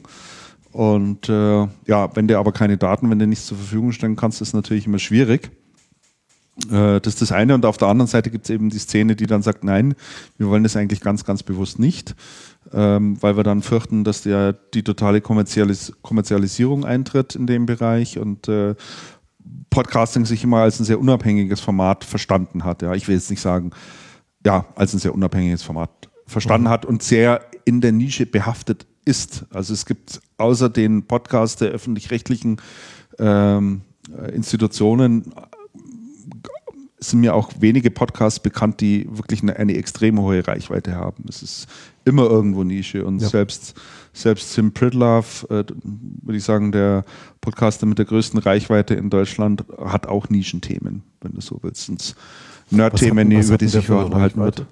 Weiß ich nicht, weißt aber das weiß ich nicht, aber das dürfte schon in den Bereich 70, 80.000 gehen. Ja, das ist schon ordentlich. Also ist schon wirklich ganz ordentlich. Das sind wir noch gar nicht. Ach, weit davon entfernt, weit, weit davon entfernt. dafür ist es einfach auch zu klein, aber das ist auch gar nicht so wichtig. Ich denke, diejenigen, die uns hören, die Channelcast hören, werden das tun aus ganz bestimmten Beweggründen heraus, weil sie ja, die Themen so. hoffentlich spannend finden, weil sie, äh, weil sie es hoffentlich ein Stück weit unterhaltsam finden, weil sie sagen, hier kriege ich einfach nochmal zusammengefasst, äh, was in der Branche passiert. Ich kriege nochmal Einblicke, ich kriege nochmal ein bisschen Orientierung, ich kriege nochmal Gedankenanstöße. Ja. Äh, das sind hoffentlich so Mehrwerte, die wir durch unsere Gespräche und sind dann letztendlich ja. nichts anderes als ja, Stammtischgespräche ja, erzeugen können. Ja, sagen wir mal so, das ist ja eigentlich unsere Mission. Das ist auch unsere also unsere Mission ist ja schon eine Unterstützung zu geben und hilfreich zu sein und, und zu sagen, Leute, schaut euch verschiedene Themenbereiche mal an, guckt, ob es was für euch wäre oder auch dann so Warnhinweise zu geben. Obacht, ja, und Einschätzungen ganz Obacht, einfach, ne? der, der Stundenpreis für Techniker ist im freien Fall in manchen Regionen oder Vorsicht zu viel Produkt im Markt und mhm. ja. Also das, ja, und auch mal so ein bisschen ja. über den Tellerrand, Tellerrand hinausblickt und, und, und einfach auch verschiedene Bereiche mal zusammenbringt, ja. wo man halt manchmal doch äh, nicht die Zeit dazu hat, äh, sich damit intensiver zu beschäftigen. Ja, inter interessant ist, jetzt werden wir eigentlich schon, ist egal, ich sag's jetzt trotzdem noch, interessant ist, und das war eine, und das war eine, ähm, und das war auch so, eine, so, eine, so ein Input, den ich aus dem Gespräch hatte mit jemandem, interessanterweise aus dem Also-Vertrieb, mhm. aus, aus, dem, aus dem Also-Außendienst, der gesagt hat, Mensch, ich bin bei so vielen Systemhäusern und so viele Systemhäuser fragen, wo geht es denn in Zukunft hin? Wo müssen wir uns denn, wo müssen wir uns hin orientieren? Was passiert hier eigentlich? Und die Dinge verändern sich, aber wir sehen nicht genau wie und mit wem können wir denn sprechen. Und ich sagte, es sind so viele Leute unterwegs, die so große Fragezeichen haben und, und irgendwie muss man doch, muss man doch Antworten geben. Und, und wir sollten doch versuchen, wir geben ja auch Antworten. Wir können natürlich nicht sagen, hier, pass auf, alle rechts rum. Nein, nein. aber, das, auch, aber das ist ja auch gar nicht auch, das. Kannst auch keine auch konkreten, das, konkreten Anweisungen geben. Aber die, aber die, ähm, allein diese Diskussion in Gang zu bringen, dass die Leute dann draußen auch miteinander sprechen und sagen, hm, lass uns mal hier und da gucken. Ich glaube, das ist schon eine sehr wertvolle Geschichte. Genau. So sieht's aus. Wir kommen in Richtung Ende der Folge, Andreas. Ja, das stimmt. Ähm, also du hast keinen Pick dabei. Nee, ich habe keinen Pick dabei. Ich habe zwei dabei. Das habe ich befürchtet. Du bist so ein Streber manchmal. ja, ich habe dieses Mal nicht allzu viele Themen mit, ich hab, mit reingetragen. Da ich warst du sehr aktiv, was also ich im Übrigen ich sehr löblich finde. Ich, ich hoffe, hab, das bleibt auch so. Ja, ich, hab, ich hätte schon einen Pick, das ist ein Buch, aber ich habe es noch nicht zu Ende gelesen. Ja, das, das heißt, ich werde es erst in der nächsten Sendung picken. Ich werde aber verraten, dass was mit Fernsehen zu tun hat. Und das wirklich eines der spannendsten Bücher ist, Businessbücher, die ich in den letzten vielen Jahren gelesen habe. Und das ist schon klar nach den, das war mir nach zehn Seiten schon klar, aber ich bin jetzt etwas über die Hälfte und es ist ganz klar und deutlich. Mhm. Das Fernsehen verändert sich und ich erzähle dann über das Buch, wo man das nachlesen kann. Okay. So, ähm, dann bringe ich mal den ersten Pick an den Start hier. Jetzt muss ich gerade schauen, wo habe ich das abgespeichert. Da, da, da, ich glaube, das hier ist es. Nee. Nee, das ist was anderes. Also für alle Hörer, die das jetzt nicht sehen können, beschreibe ich die Situation. Ich, ich, ich sitze, Christian ich sitze vom, murmelt, vom Stück Karton. Murmelt und drückt auf einem Stück Plastik, auf der Glasscheibe, die sich auf einem Stück Plastik Nein. befindet, rum, hat das jetzt weggelegt und hat einen Karton in der Hand. Genau, was ich mitgebracht habe. Ah, das ist eine ähm, Brille. Das ist so ein Cookie. Na, ja. kennst du das früher? Kennst ja, du die noch früher, diese, diese, Runden mit ja, den Bildern drin, diese, wo man so. Ja, das sind diese kleinen Fernseher, wo man dann so reinschaut und innen drin und dann, klicken dann die Bilder durch. Genau. Sensationell. Genau. Sowas nur Discover in, 360. Sowas nur neu. Ja, das nennt sich äh, eigentlich äh, Google Cardboard. Ah, das ist das, das ist dieses Google Cardboard. Das einfach Oft nur drüber gehört und gelesen, aber noch Stück nie Pappe mit, mit, mit zwei Linsen. Das hat mir der Andreas Wenninger zum Geburtstag, zum Geburtstag geschenkt. Und äh, wir haben das dann auch äh, ad hoc gleich mal ausprobiert. Und das ist ja Googles Billiglösung in Richtung Virtual Reality, mhm. um dort mal einzutauchen ein Stück. Ähm, Nachdem es nur äh, aus, aus, aus Pappe besteht, kostet es doch, wenn man es original haben will, irgendwie zwischen 20 und 30 Euro, was okay. ich echt unverschämt finde. Aber es gibt es zum Beispiel bei Pearl, habe ich jetzt gesehen, für 6,90 Euro oder sowas. Da kann man sich das dann. ja, genau, es gibt sie noch. Da, da, kann man, da kann man das dann auch mal äh, nachvollziehen. Was man dort ganz einfach macht, das ist so ein, so ein Karton, den man hier so, so auffalten kann. Und ähm, dann legt man da ganz einfach äh, sein Smartphone rein und da gibt es eine Applikation dazu von Google, die kann man sich vorher runterladen. Das ist aber ein Apple-Gerät, geht das überhaupt? Ja, ja, das gibt's, äh, Cardboard gibt es für alle Systeme. Aha. Also das ist, äh, das ist völlig egal. Und dann kriegt man die Anweisung, lege das Smartphone in die Cardboard IO 2015 Brille ein. Das mache ich jetzt auch mal direkt. das hat richtig sexy Produktnamen. Die Cardboard IO 256 Brille. Ja, ein bisschen sperrig, ne? Ich glaube, ich mache das jetzt. Mache ich, da jetzt, mach ich das jetzt richtig? Oder? Ja, ich glaube ja, ja, glaub schon. Das Display hat sich schon verändert am Handy. Aber wieso passt das jetzt nicht mehr rein? Äh, Moment mal. Da bin ich das erste Mal auch schon dran gescheitert, weil das irgendwie so dick war, dass ich mir gedacht habe, wie passt denn das da zusammen? ja, aber jetzt kann man schon erkennen. Jetzt bisschen unscharf, okay, finde ich jetzt. Aber schau mal durch, ob du schwarze Plastikschachtel. Schau mal, schau mal durch, ob du, ob, ob du da was erkennen kannst für dich, wenn du den Kopf da auch ein bisschen hin und her bewegst. Das ist unscharf. Ist unscharf, ne? Dann habe ich es nicht richtig reingelegt. Also da passt noch irgendwas nicht. Na, da stimmt bin ich auch zu blind. Da, nee, ich glaube, da stimmt der Abstand irgendwie nicht. Also da kann man jedenfalls sein Handy einlegen. Es gibt da eine App von von Google, die man starten kann. Da sind so ein paar wirklich sehr nette Demos und Spiele drin, wo man äh, einfach Sogar hinter mir ist was, das ist ein Ding. Ja, ja, du kannst 360 so Grad. 360 nach, Grad View. 360 Grad. Du kannst nach oben, nach unten, ist völlig egal. Die Landschaft, äh, du kannst also wirklich in alle Richtungen schauen und da gibt es wirklich ganz tolle Demos oh, äh, von der Achterbahn. Dunkel. Von der Achterbahn. Ach nee, jetzt ist das Handy, das Handy ist jetzt auf Stromsparmodus gegangen. Ist ja ein Ding. Ah, interessant. Ist ausgegangen? Ah ja, ist ausgegangen. Irgendwie habe ich das auch falsch eingelegt. Ja, macht nichts. Aber es war deutlich zu sehen. Man ist dann in so einer virtuellen Landschaft. Ja, ja, genau. Das ist ja witzig. Ich glaube, das wird alles hier nach außen geklappt. Ah ja, natürlich, das gehört so. So gehört das jetzt. oh Gott. Das habe ich ja wirklich total 27 falsch. 27 äh, Arten eine Schachtel zu falten. Wirklich total falsch reingelegt. So, jetzt machen wir das nochmal richtig, Andreas, und dann müsstest du das jetzt auch gleich in scharf sehen. Packen wir das noch hier mal zusammen. Yes, jetzt äh, kann man da was äh, erkennen. du hast hier oben im Übrigen einen Knopf, da kannst du dann auswählen. Also Ach, du, hast okay. ja, du hast ja da innen drin so ah, ein Menü das war mir nicht klar, wo der Knopf ist. Und du kannst mit dem Kopf zu den einzelnen Menüpunkten Ja, ja, genau, gehen. das habe ich gesehen. Und äh, kannst dir dann da irgendwie eins dieser Applikationen, die da mit drin sind, kannst du dir dann kannst du dir dann direkt mal anschauen. Das kannst du mal noch ausprobieren. Ja, das ist ja witzig. Das ist wirklich, äh, wirklich ganz nett gemacht. Ah, da geht schon wieder aus. Wieso? Ach, dann habe ich, äh, ich muss das mal so einstellen, dass es nicht sofort immer sein Bildschirm verdunkelt. Aha. Ist jetzt gegangen? Hast du irgendwas auswählen können? Ja, ja, ja. Ich weiß zwar nicht, wie ich zurückkomme. Ah, und dann kann ich dann ums Objekt, ums Objekt rumgehen. Rumgehen, genau. Indem ich mich, okay, das ist ein bisschen umständlich. Also das ist sozusagen die Oculus Rift für Arme. Äh, die kostet ja auch irgendwie 350 Euro, aber wenn man mal 6,90 Euro ausgibt und sich eine App runterlegt, kann man da mal ein bisschen in das Thema Virtual Reality eintauchen. Und es ist wirklich, wirklich nett. Also man kriegt da schon eine Vorstellung davon, was da so auf uns zukommen wird in Zukunft. Und da kann man dann so über Landschaften fliegen beispielsweise oder durch irgendwelche Landschaften durchwandern. Man kann auch Spiele machen da drin, man kann auch zusammenspielen. Also das ist äh, wirklich ganz, ganz interessant, wie schnell man da wieder zurück. eintaucht. Genau. Ja. Also Google Cardboard mal anschauen. Den Zurückknopf gibt es nicht. Doch, das geht schon auch irgendwie, aber frag mich jetzt nicht wie. Vielleicht mit Blinkern. aber, es, aber es ist nett. Doch, muss man sagen. Ja. Nette Geschichte. Ah, jetzt hast du hier so Da kann man so Maske. virtuelle Ausstellungen machen. Ich bin so in so einer virtuellen, in so einem virtuellen Ethnologiemuseum. Oh ja, tatsächlich. Das ist schon beeindruckend. Naja, gut. Aber es gut, ist, dass zum, man es nicht es sieht ist hier. zum Brüllen, dass man. Schade, dass man das nicht sehen kann. Ja.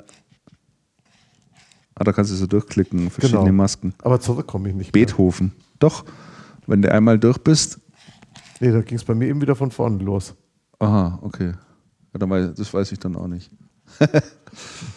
Das ist So. ein Ding, oder? Und äh, das Zweite, was ich vorstellen wollte, wir hatten vorher über das Thema Kreditkarten gesprochen und Ja. Kreditkartenbetrug.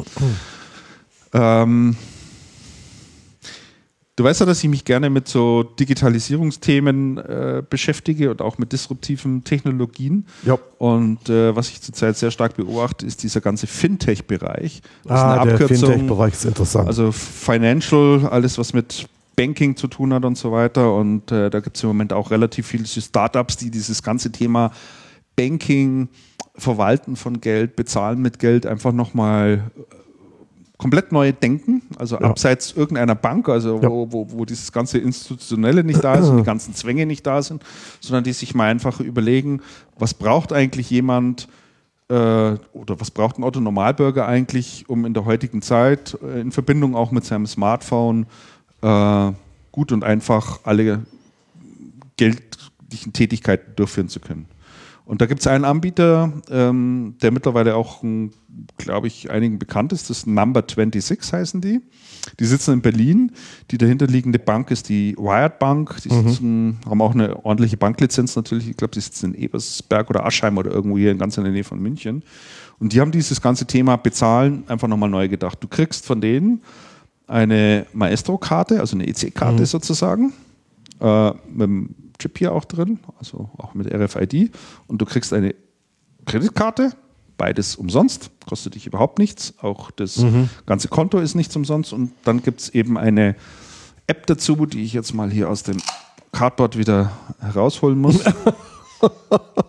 Und Yes. äh, diese App ist einfach sensationell gemacht. Echt? Ja, also was, was wirklich ganz toll ist, also wenn du jetzt irgendwo einkaufen gehst und äh, was weiß ich, du bist beim Rewe, dann hältst du diese Karte einfach ans Terminal, musst du noch nicht mal mehr reinstecken durch das RFID, gibst deine PIN anschließend ein und hast sofort den Umsatz per Push-Notification auf deinem Konto drauf. Okay. Und dieser Umsatz, den du dort machst, der wird auch sofort Wie kategorisiert. viele Terminals gibt's? An, das an, jedem, an, jedem, an, an jedem, jedem normalen Geht das mit je echt? an jedem normalen Kartending. Ja, also manchmal musst du es halt noch reinstecken, weil es noch nicht RFID Okay, ja. kann, aber ansonsten kannst du da überall damit bezahlen. Das ist ein Ding.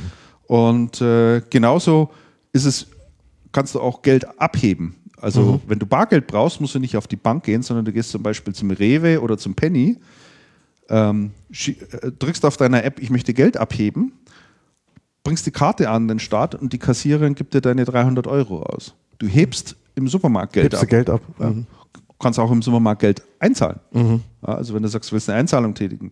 Äh, du musst nicht mal auf die Bank ringen deswegen.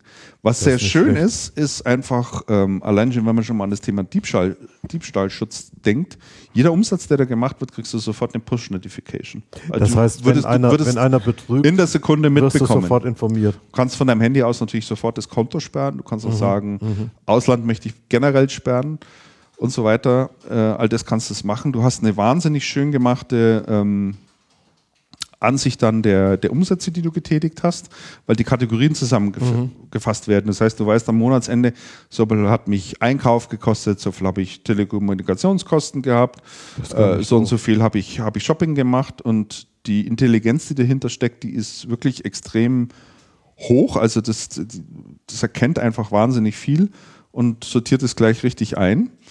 Äh, das ist wirklich toll gemacht. Ich zeige das dir mal schnell, Andreas. So, kriegst dann hier so, sofort so eine Auswertung, ja, wo, du, wo du dann siehst, was du, Ach, das ja was du, was du ausgegeben hast für die einzelnen Bereiche.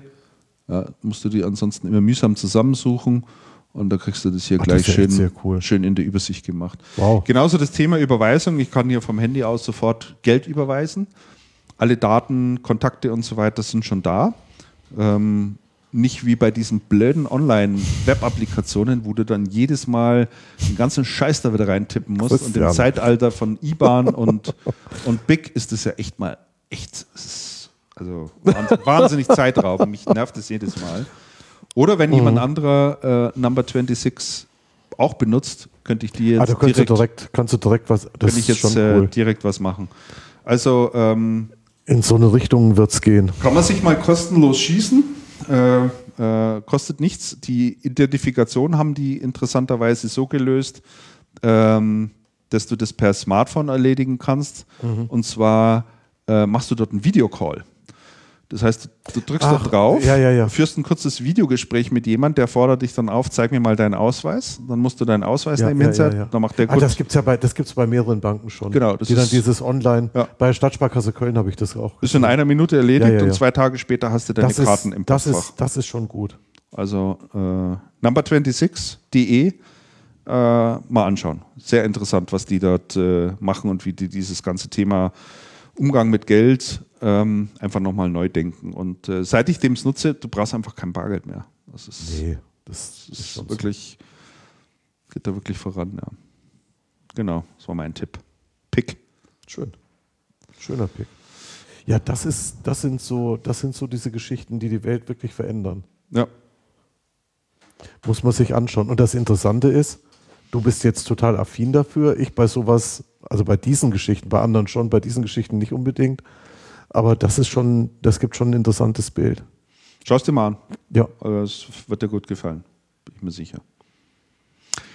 Okay, dann sind wir am Ende der Sendung. Wir bedanken uns ganz herzlich fürs Zuhören, für alle, Machen die uns wir. bis hierher gefolgt sind. Genau. Wir kommen wieder. Wir kommen wieder, wir diskutieren noch die Frequenz. Ja. Wir werden jetzt mal monatlich planen, aber möglicherweise steigen wir tatsächlich auf 14-tägig um. Vielleicht machen wir das vielleicht machen wir das tatsächlich in der- ja. Immer Wär- eine Stunde, eine gute nicht- Stunde machen oder sowas. Ne? Und jetzt haben wir gemacht, ja, zwei Stunden Ja, gut, zwei Stunden haben wir gemacht. in etwa. Ja, ja, haben wir locker hingekriegt.